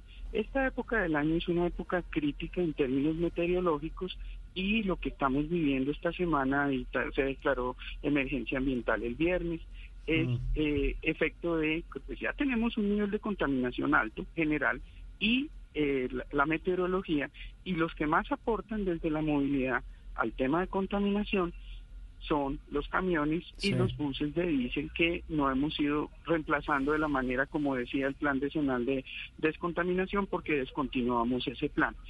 La jornada sirve para que hoy estemos conversando sobre este tema. Claro, y claro. ese es el, el motivo principal por el cual se realiza y para la mayoría de los bogotanos es una mejora, para la mayoría. Ustedes en la mesa han expresado que tuvieron algunas dificultades, pero para la mayoría de los bogotanos que van en bicicleta y ese día fueron más personas, Claro, que, fue que- eso es lo más importante. Para la mayoría. Claro, Sí, pero lo interrumpo, profesor Hidalgo, porque hay que pensar es en la mayoría, en el bienestar general, no en no, no, no es en, en ese egoísmo continuado que tanto nos, nos carcome a todos. Pues, profesor Hidalgo, la reflexión final es que cómo hacemos para que, sí, usted dice, hay que mejorar los sistemas de transporte urbano para que la gente que hoy tiene carro se convenza de que hay que dejar el carro en la casa, de que hay que salir eh, para buscar una ciudad sostenible. ¿Podremos llegar a ello o eso es una utopía? No, no es ninguna utopía. Eh, pues básicamente las ciudades europeas, las principales ciudades europeas, llevan 40 años en ese proceso y en las 10 principales ciudades europeas lo que han visto en estos 40 años es reducción del uso del carro, reducción significativa del uso del carro, aumento del uso de la bicicleta y la caminata Sí. y estabilidad y en algunos casos mejora del uso del transporte Pero- público pero que sabe- es extraordinario. Sí. Entonces, pues es un proceso de largo Mm. plazo en el cual se van modificando costumbres, se van modificando elementos y vamos mejorando. Nosotros necesitamos de urgencia mejorar la calidad de lo que ya tenemos. Eso requiere acción en corto plazo y irlo mejorando y eso requiere la inversión que ha sido propuesta y que los bogotanos debemos estar atentos a que efectivamente esos compromisos que hace la administración se. Tal vez una cosa final chiquita. ¿Y qué hacemos con el negocio de los carros? ¿Quién convence a los señores de los concesionarios que venden no sé cuántos carros por mes y que sacan carros como vendiendo empanadas, no solo en Bogotá, sino en todas las ciudades del país? ¿Cómo hacemos para convencerlos de eso, de que dejen ese negocio? No, eso lo tenemos que hacer nosotros los consumidores, haciendo elecciones distintas. Si nos siguen convenciendo de que tener carro es lo que nos hace feliz, muchas personas van a pensar de esa manera y salir al trancón. No quedan felices, sino se meten Sí. al trancón. Y si más bien las personas empezamos a intentar, aquellos que aún están en carro, que siguen siendo una fracción, Sí. que ir en esa bicicleta de manera segura es posible y pues seguir creciendo el uso de la bicicleta. Ir en transporte público es seguro, es confiable. O caminar. Pues, y caminar, y Mm. caminar que sigue siendo la principal manera de movernos en la ciudad y necesitamos andenes continuos, andenes seguros y un poco en la seguridad personal también. Profesor Darío Hidalgo, un gusto, de verdad un gusto eh, oír sus opiniones que son absolutamente autorizadas sobre un tema que nos toca a todos, pero que la verdad todos solamente hablamos cuando hay días sin carro, pero el resto del año volteamos para mirar. Hay días sin carro en septiembre, ¿no? Sí, lo anunció la administración, ese es una, un movimiento global, Sí. Eh, ya lo había hecho la administración de Antanas Mocus, lo repitió la administración de Gustavo Petro, esta administración está proponiendo repetir la, la jornada de reflexión septiembre 22 en unión a la, al, al Día Mundial de Sin Carro. Profesor Hidalgo, gracias. Darío Hidalgo, experto en temas de movilidad, desarrollo urbano sostenible. Un abrazo y gracias. Muchas gracias, hasta pronto. Seguimos en sala de prensa. Esto es Sala de Prensa Blue. Continuamos en sala de prensa Blue. Hoy domingo, bueno, en Estados Unidos dos noticias. Desde el mitad de semana, pues eh, todo lo que tiene que ver con la absolución del presidente Trump, eso lo que implica ya el partidor de la campaña presidencial de reelección de Trump y de los demócratas intentando buscar respuestas a ver cuál de sus candidatos pudiera tener algo, algo de fuerza para competirle al que muchos ya consideran hoy como el todopoderoso presidente de los Estados Unidos, Donald Trump, eh, sacó la lengua, mostró, se ufanó con la portada del New York Times, el periódico al que él considera su gran enemigo, eh, e incluso sacó un video eh, de burla el día en que se conoció la decisión del Senado que lo absolvía del juicio político, en fin, un hombre que hoy eh, pues está pasando un fin de semana lleno de sonrisas. Juan Camilo Merlano, es así, ¿cierto? Buenos días, buen domingo y hoy, este fin de semana, ¿qué, qué, qué ambiente se respira entre la prensa estadounidense, entre los analistas, ya con un muy, muy empoderado presidente Trump? Juan.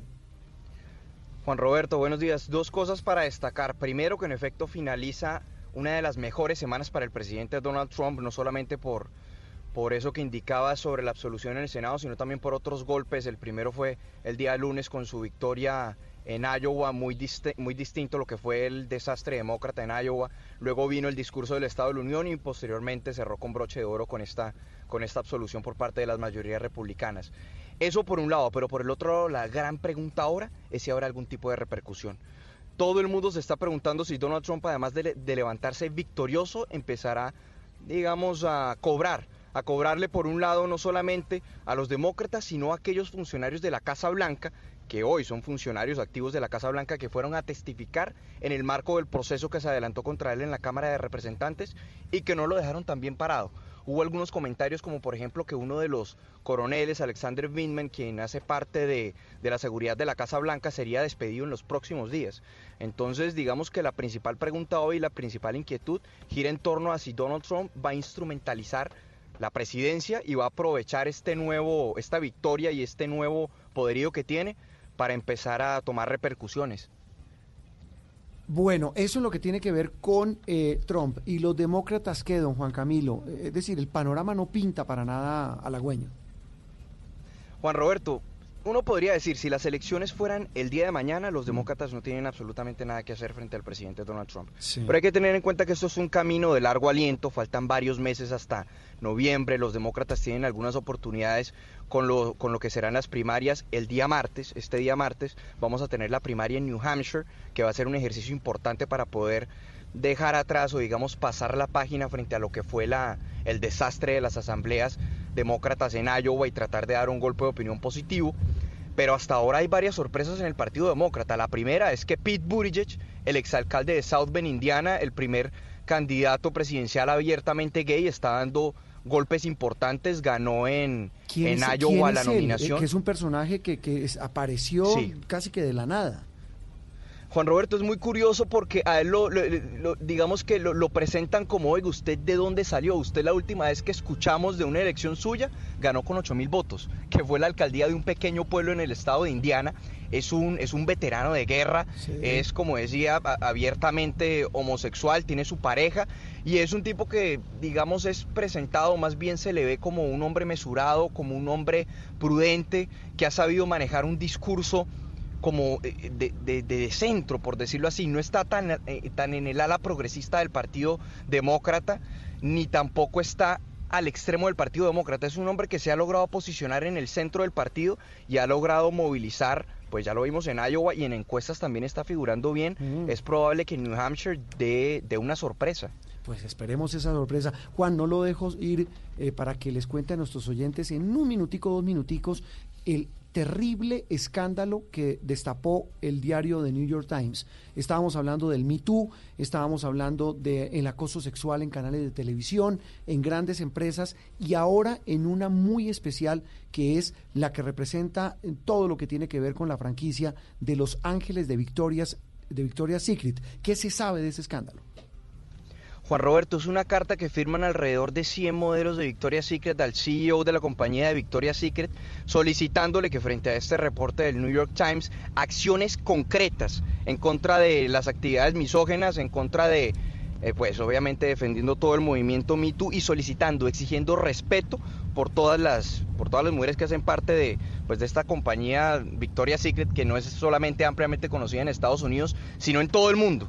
Es un golpe que es un golpe, en efecto, a la credibilidad de tal vez una de las compañías más prestigiosas del mundo y otra vez, María Camila, el fantasma del Me Too. Mire que no levanta cabeza. Eh, Mujeres valientes que deciden contar el acoso sexual, el acoso. misoginia además. el, eh, más, tal vez uno de los más miserables, María Camila, de, las más miserables prácticas que se pueden dar en cualquier sociedad. Pero sabe algo muy valientes porque muchas personas a lo largo de la historia de Victoria's Secret se han preguntado eso, lo vulnerables que pueden llegar a ser estas personas en una industria tan competitiva, en una industria entre otras que no levanta cabeza porque el año pasado se vieron obligados a suspender el show mediático por las continuas polémicas protagonizadas justamente por este señor que es acusado.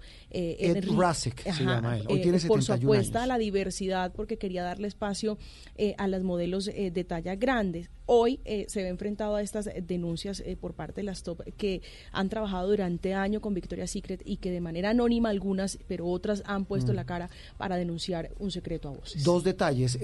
tal vez dice la publicación del New York Times que vemos en este momento y que sale ya publicada en detalle este fin de semana. Ha salido, dice, mire, uno de los testimonios más detallados es de la que es considerada una maniquí, es canadiense, Andy Muse. En el 2000 7 tenía 19 años. Y ella dice que ella es la de las famosas alas, la, que sale en los desfiles con las alas. Fue invitada a comer por este señor Ed Rasek. El ejecutivo la fue y la recogió en su carro con chofer. En el carro la intentó besar. Ella se negó. Durante los meses siguientes, este señor Rasek le enviaba correos íntimos con detalles explícitos de sexo. Finalmente, ella nunca le respondió, dice la publicación y dice su testimonio, la invitó a su casa a comer en Nueva York. Ella declinó la oferta. Ella le dijo, él le dijo, usted tiene que venir a mi casa. Ella dijo, no voy. Al año siguiente dejaron de contar con ella. En los desfiles de Victoria's Secret era una de las más bellas. Otro detalle, intentó besar a algunas modelos. A otras les pidió que se sentaran en su rezago. A una de ellas le tocó la entrepierna, antes del desfile de Victoria's Secret del año 2018, que sería el último. Sin Esa contar, es una de las revelaciones. Sin contar algo que puede ser incómodo también es los comentarios en público que le hacía eh, a, las modelos de Victoria's Secret, como por ejemplo, olvídate de las bragas delante de sus compañeras, intimidándola o ridiculizándola, como lo dice la publicación. Son más de 100 mujeres que firman esta carta y ese escándalo apenas está estallando. Una pausa de nuevo y ya volvemos para hablar de eh, la recompensa figuración del gabinete del presidente Iván Duque.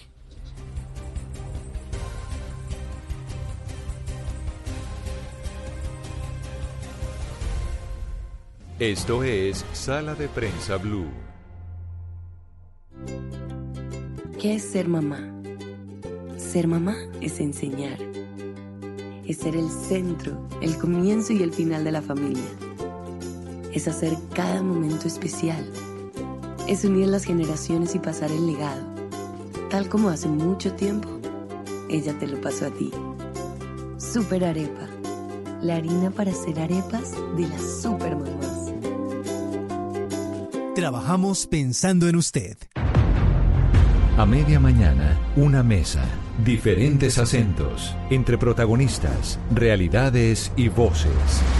Oscar Montes. Yo sí creo que hay que regular las redes sociales. Ana Cristina Restrepo. Y la violencia contra las mujeres sí es sistemática. Hugo Mario Palomar. Aquí de pronto nos demoramos 10 años en construir el mismo hospital. Valeria Santos. Que en la legalización del porte de armas sube la criminalidad. Gonzalo Lázari. Boris Johnson logró lo que Teresa May no pudo lograr. Diana Mejía. ¿O qué policía le va, me va a hacer caso a mí si él es su jefe? Rodrigo Pombo. Eh, no estamos en presencia de una mermelada en donde se distribuyen contratos y puestos. Y Camila Zuluaga. Iniciamos una hora más de Mañanas Blue cuando Colombia está al aire. Mañanas Blue, cuando Colombia está al aire, de 10 y 30 a 1 de la tarde. Blue Radio, la nueva alternativa.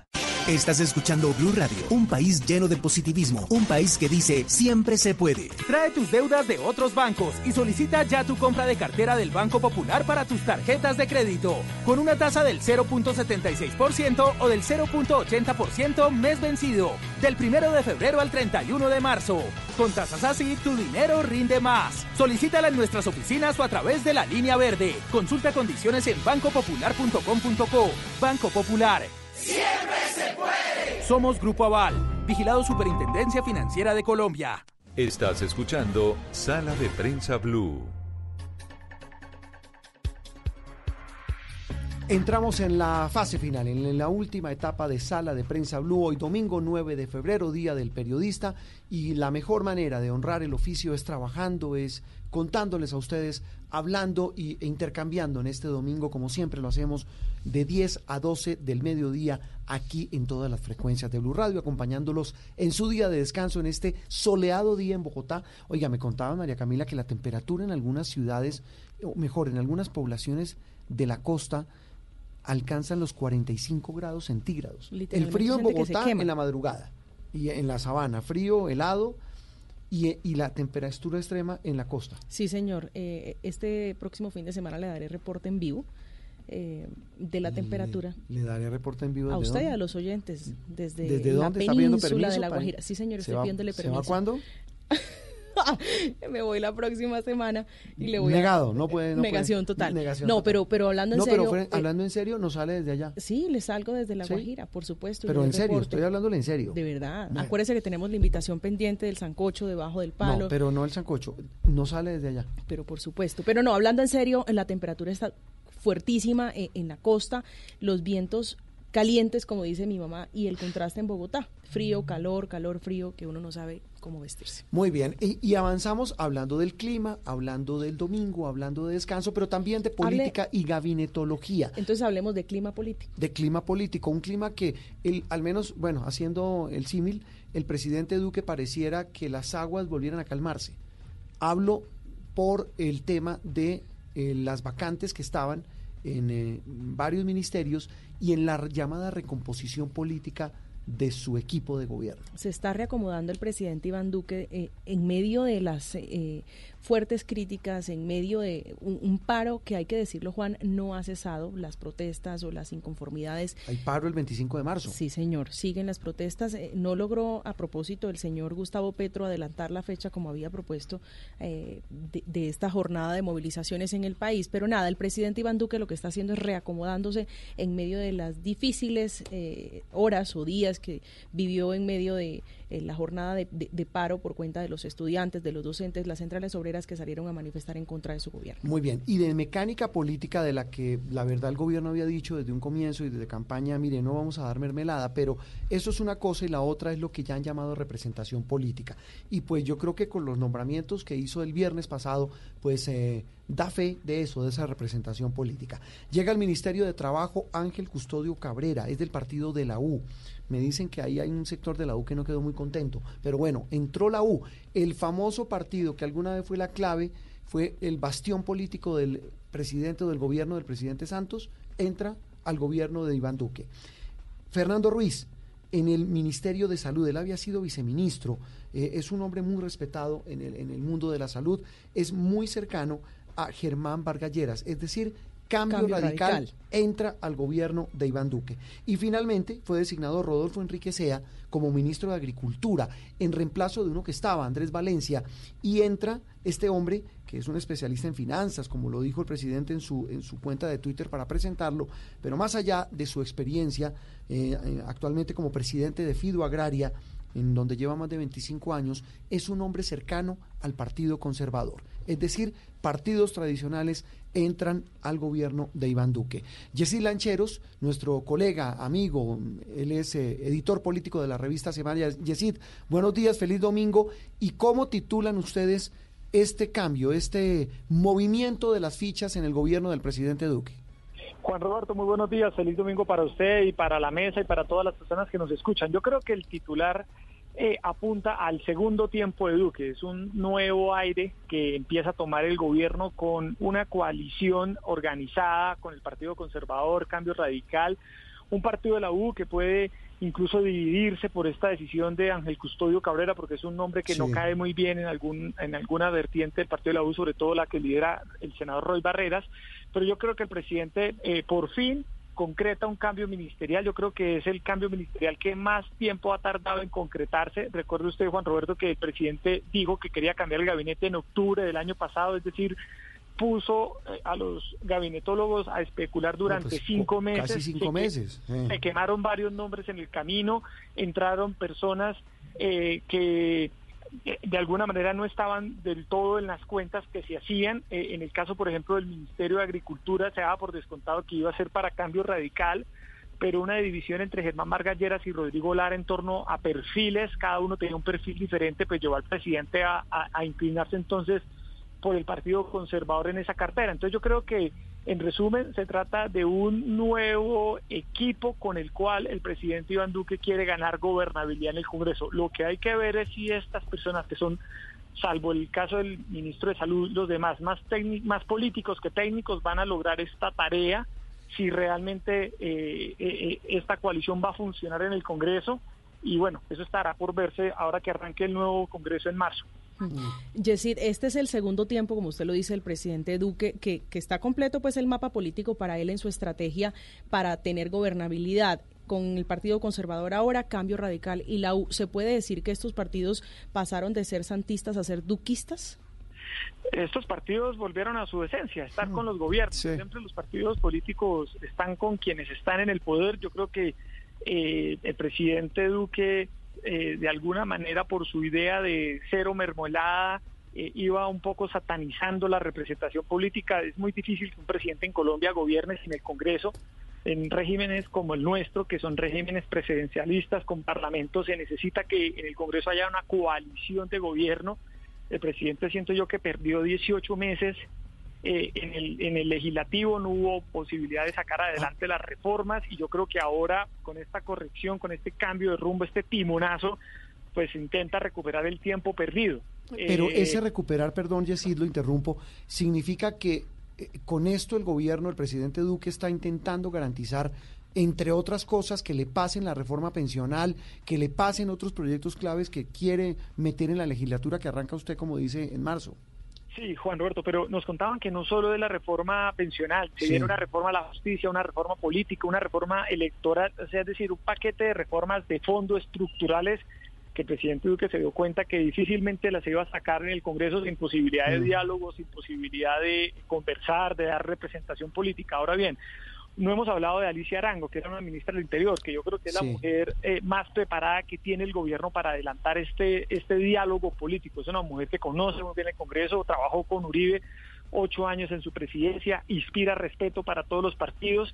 Eh, y yo creo que el desafío de Alicia Arango pues va a ser monumental, de tener que organizar la, la, gobernabilidad y hacer pasar muchas reformas que históricamente en el Congreso pues siempre se han hundido. Sí, e, ese yo creo que es el, principal objetivo. Jessy, lo dejamos y gracias por ayudarnos un poco a entender este sudoku político con la conformación del nuevo gabinete.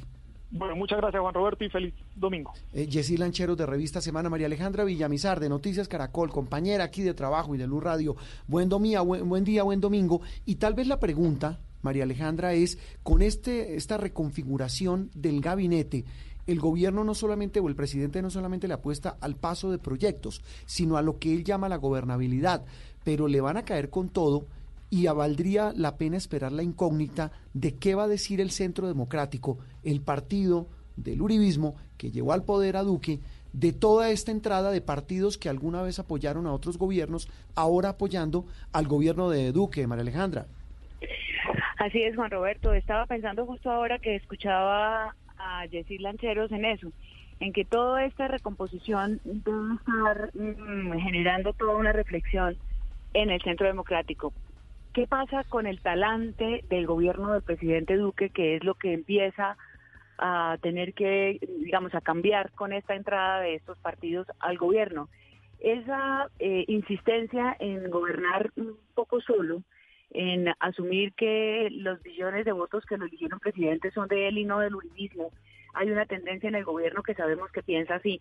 Y le decían al presidente Duque, usted gobierne y puede gobernar solo. Creo que la, tensión dentro del centro democrático va a ser cómo compartir el poder con personas que vienen del gobierno Santos y que han trabajado muy cercanos a, política pública del gobierno Santos, pero más que eso, porque ahí ya empieza, digamos, a ceder un poco la polarización, es empezar a entender que la campaña del 22 arranca y que los partidos van a empezar a generar coaliciones diferentes en función de eh, hacerse amigos también del, del gobierno.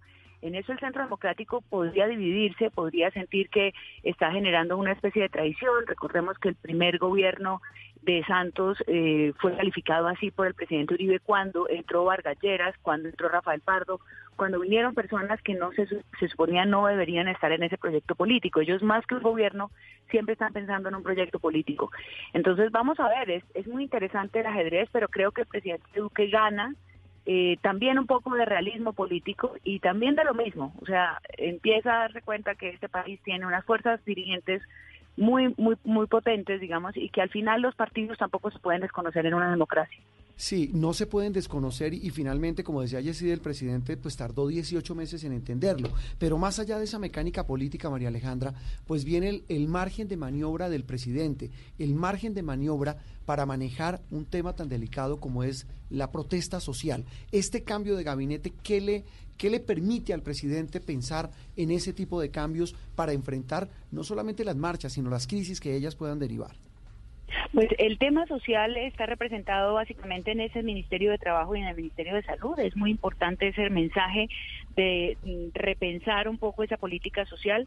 También el tema del Ministerio de Agricultura hace pensar que hay que tomar ahí unos, unos caminos, sobre todo en lo que tiene que ver con eh, la implementación del acuerdo de paz. Creo que en esos otros temas eh, se mezcla el tema mmm, marcha con la implementación del acuerdo. El, el, gobierno está haciendo un esfuerzo por mostrar que se está implementando en la materia, sobre todo de reincorporación. Pero en materia de, de política agraria, por ejemplo, ahí hay unos grandes vacíos y yo creo que este Ministerio de Agricultura en manos de los conservadores que han sido además siempre los que los que han querido este sector, los que han trabajado en este sector, pues van a tener que meterle un empujón a la reforma agraria y, obviamente a temas que son muy espinosos también para los sectores más potentes del de, de uribismo radical, digamos.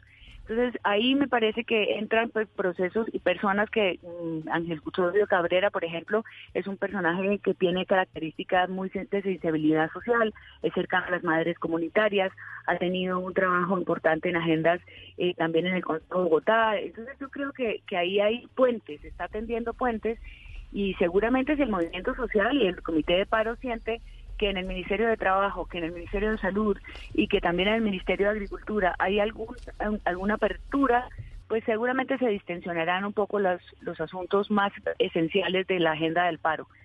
De ahí en adelante, sí. como el presidente pueda moverse dentro de su propio partido y de su propia bancada, pues también va a ser eh, pues el, el, siguiente paso, ¿no? Claro, sobre todo de por todas una... Maneras, por, sí, la interrumpo, María Alejandra, por un No, elemento. no, no, tranquilo, lo sí, interrumpí yo. No, no, por lo siguiente, porque hace algunos días Gabriel Santos, el hijo de Pacho Santos, representante a la Cámara del Centro Democrático, mmm, previendo estos cambios que digamos ya eran anunciados que entraban o que estaban buscando entrar estos partidos tradicionales al gobierno de Duque eh, dijo mire ojo porque el presidente prometió que no iba a dar mermelada y con la entrada de estos partidos está violando prácticamente una de sus grandes banderas de campaña y de gobierno yo creo que caería bien para el, para el debate político y, mediático también y de gobierno, eh, ir, ir, replanteando el término mermelada. Yo creo que esos son, son términos y definiciones que van haciendo carrera, pero que también se agotan, porque en el fondo eh, la, la, la, la puja que hizo el presidente se mantiene y yo creo que sería muy interesante ver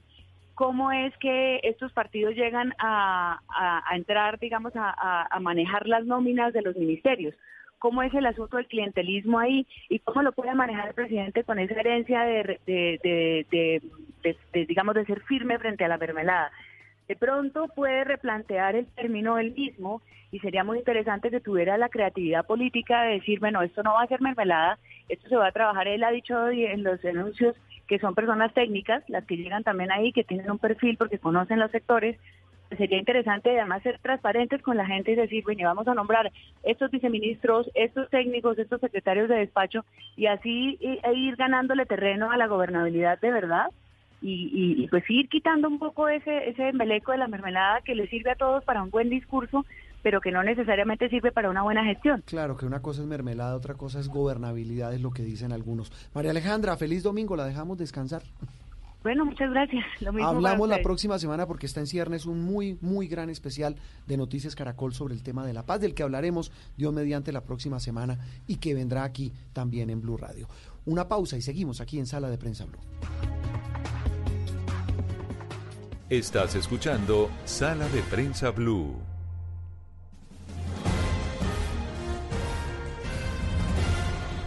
Y seguimos en sala de prensa, María Camila. ¿Le gustaron los cambios del gabinete? La verdad me parece que hay diversidad, me Mm. parece una jugada política eh, interesante del presidente Sí, lo Duque que darle juego y María Alejandra. para darle un poco de equilibrio o más bien oxígeno en medio de las protestas, además porque Sí, déjeme pero- decirle que, que la que viene, como dicen eh, callejeramente, promete. Sí. Entonces creería que puede ser eso una estrategia apuntándole a eso, a sopesar unas por otras, pero hay quienes ya dicen, Juan, eh, que puede salirle cara a la jugada al presidente Duque porque puede fraccionar muy profundamente al centro democrático. Habrá que esperar eso. Eh, el ¿Qué piensa el Centro Democrático? Y de política hablemos ahora de otros temas un poco más amables. Don Miguel Garzón, Juan Roberto. ¿cómo le va? Bien, sí, señor. Buenos ¿Qué- días. ¿Qué, ¿Qué más? tal el domingo? Bien, relajado. Sí, relajado. ¿Qué camiseta tiene hoy? Hoy tengo Star Wars. Sí. Con un X-Wing, que son las naves rebeldes, que son las que abren las, las, las- las alas como en X. ¿Cuántos Pero- años tiene esa camiseta? Esta debe tener unos 12 años. Sí, se nota. Pero está, no, Se nota. está, sí, no, pero está bien de cuello al menos. No, Está roída. se nota lo de los Dice 12 Ricky, está roída. Está rodeada. Está, ¿qué le Y me niego a dejarla de usar. Pero un momento, ¿los huecos que tienen son porque es de No. la guerra de Star Wars? No. Aeroventilas. Ah, ok. Eso es jabón de dinamita. Bueno, ¿qué tenemos, don Miguel, para Juan hoy? Roberto, ¿hoy qué va a hacer por la noche? Hoy es domingo, por lo general nada. Le tengo un plan. Señor. Los Oscar.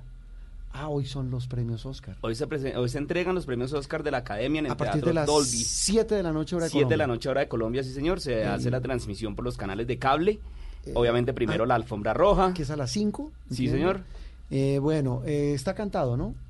Algunas. Por ejemplo, Guasón, el protagonista, mejor actor. Joaquín Phoenix, mejor actor, seguramente se lo va a llevar. Bueno, mejor película. Para mí, si me pregunta, a mí debería ser el, el- eh, debería ser eh, Jojo Rabbit, que es la película de Taika Waititi, Sí. que es de este niño que vive en la Segunda Guerra Mundial en, Eh, la- que- en Alemania. Que cuyo tiene- amigo imaginario es es Hitler. Es una película muy bonita, muy sentida, con, con humor y con un mensaje bien, bien bonito. Pero eh, seguramente la academia le va a entregar este premio a El Irlandés. Muchos dicen. ¿Será? Pero ya Yo le no explico por qué. El irlandés tiene muchas cosas que le gustan a la academia. Tiene tres grandes actores, un muy buen director. Pero tiene no- una, está basada ha- en un, en pero un se ha contexto en histórico. todos los demás premios. Pero es que ahí puede venir la sorpresa. Además, acuérdense que Netflix tiene que tener un papel importante en estos. en Sí, estos pero se ha quemado en los otros. Bueno, se- pero, pero seguramente, pero para muchos es 1917. Sí. La película de Sam Méndez, que es de la Primera Guerra Mundial y que cinematográficamente es una cosa que hace mucho tiempo no se hacía, porque Sam Méndez, digamos que deja a un lado lo que es el CGI o los efectos especiales para hacer el cine como se hacía antes, con la cámara corriendo, con el, la cámara al- a- a- en el hombro y toda la cosa buena. Mejor director, ¿usted qué- quién cree? Eh, Scorsese por... el- Sí, pero yo, yo personalmente no sé, pues ojalá esté equivocado porque la vi, me pareció fantástica el irlandés, pero yo no sé, ni Scorsese ni el irlandés han ganado nada en los premios que se supone son el termómetro Sí, de los Oscars. la entrada. Sí, y no ha ganado nada. Yo creo que ese se lo lleva Sam Méndez por 1917, ¿Será? por lo mismo que le decía ahorita. La mejor actriz, No, ni idea. Scarlett Johansson. Scarlett Johansson. Scarlett Johansson, Por porque el- ella hace de Judy, Judy Garland, que ella hace... Ah, eh, sí, el- el- ese, es indiscutible, la transformación, etcétera. Es- Sí, ese señor. yo creo que ese no tiene, no tiene discusión como el de Guasón, como Phoenix. La película extranjera, que es una, una, una categoría que ha ¿Esa es cogido la- mucha fuerza. ¿esa es la coreana? La coreana Parásito. Sí. Parásito no le he visto. Una Es- película... pero los comentarios dice que es devastadora, que es Mire, demoledora. Yo le digo una cosa, esta película es coreana y hace una crítica a la sociedad actual, a la diferencia de clases que yo de verdad, como que yo- uno, uno sale de la sala de ver Parásito y uno dice, no sé qué vi, pero la pasé buenísimo y es una muy buena película. Ojalá ¿Usted ya la vio? Sí, Parásito es muy buena. Muy buena, recomendadísima. Está porque ahora, como les decía, eh, hay que aprovechar para ir a, a ver estas películas con el 5 Paz, que es el pasaporte de Cine Colombia, que usted paga por cinco boletas 40 mil pesos y puede ver todas las que están nominadas a los Oscar, puede ir a verlas a las salas de Cine Colombia y es buenísimo porque aparte vuelven a traer las, a las salas las películas que ya salieron de cartelera. Por ejemplo, está Toy Story, que ya salió de cartelera, que está nominada a Mejor Película Animada. Está Once Upon a Time in Hollywood, que también está nominada a Mejor Película. Y pues... eh, ¿Cómo funciona? ¿Uno arma el, el combo de las cinco películas? Usted le dan un pasaporte y cinco boletas. Y usted llega a la función de la película que quiere ver y dice, mire, yo quiero entrar a ver, eh, yo quiero entrar a ver Ford versus Ferrari. Y aquí está mi pasaporte, le sacan una de las cinco boletas, bienvenido, siga por favor, y ahí está, escoja su silla y entra a la sala y puede ver a la función que usted quiera, a la hora que quiera.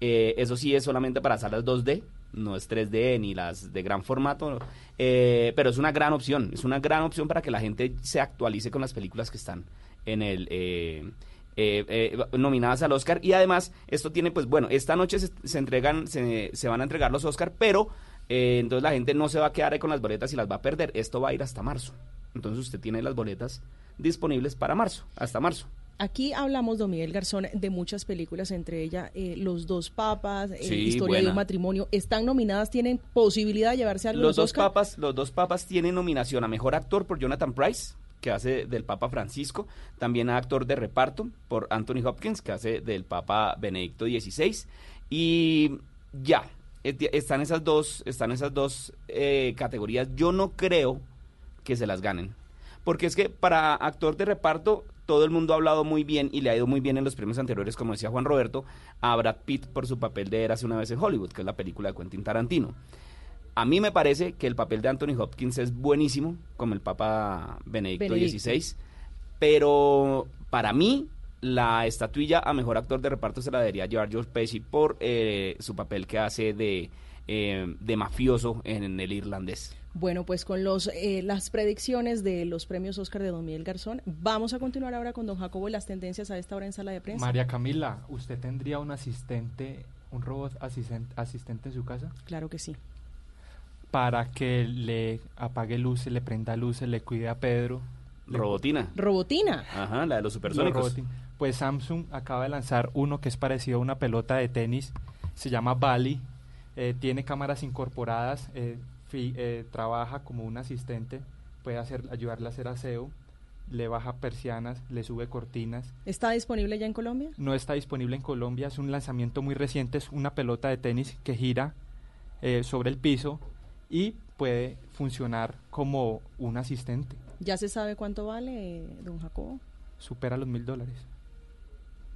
¿Qué más hace, doña Eso, Lape? eso voy a preguntar yo, porque... Compañía a los la- animales. La, la- la pelotica gira y la cosa, entonces se me regó el agua y la pelotica vaya y la seca o... No, le puede avisar porque está conectada a otros elementos Ah, tecnológicos, pero una de las cosas que se vio en el video de presentación es que ayuda a hacer compañía para los animales. O sea, usted se va a trabajar y el perrito se queda solo, entonces para que el perrito no haga daño se pone a jugar con Belly. ¿Y cómo la controla uno? ¿Cómo la, la Con maneja? su celular tiene conexión a otros eh, elementos de Samsung, El de esta marca. Lo que dicen de el Internet de las, las cosas. cosas. Entonces ya va a tener televisor inteligente que también fue lanzado el mismo día, va a tener interconexión con el robot en forma de pelota de tenis y en su celular.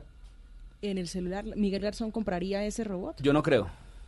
¿Sabe por qué? Porque es que yo insisto en que esas cosas todavía están recién inventadas, eso todavía no se ha terminado de inventar. Entonces yo siempre en esas cosas hablábamos la vez pasada con Jacobo, que eso es mejor dejar que comprar esos aparatos en la segunda o tercera generación. Al, al primero sale, el primero sale con fallos, uno, el que lo compra dice, ah, yo lo Entonces, compré, como pero no voy a eso- comprar el primer iPhone porque tiene defectos. Eh, exacto. Esperemos a que salga la segunda, tercera. Mejor dicho, yo siempre he dicho que es mejor ir un paso atrás de la tecnología.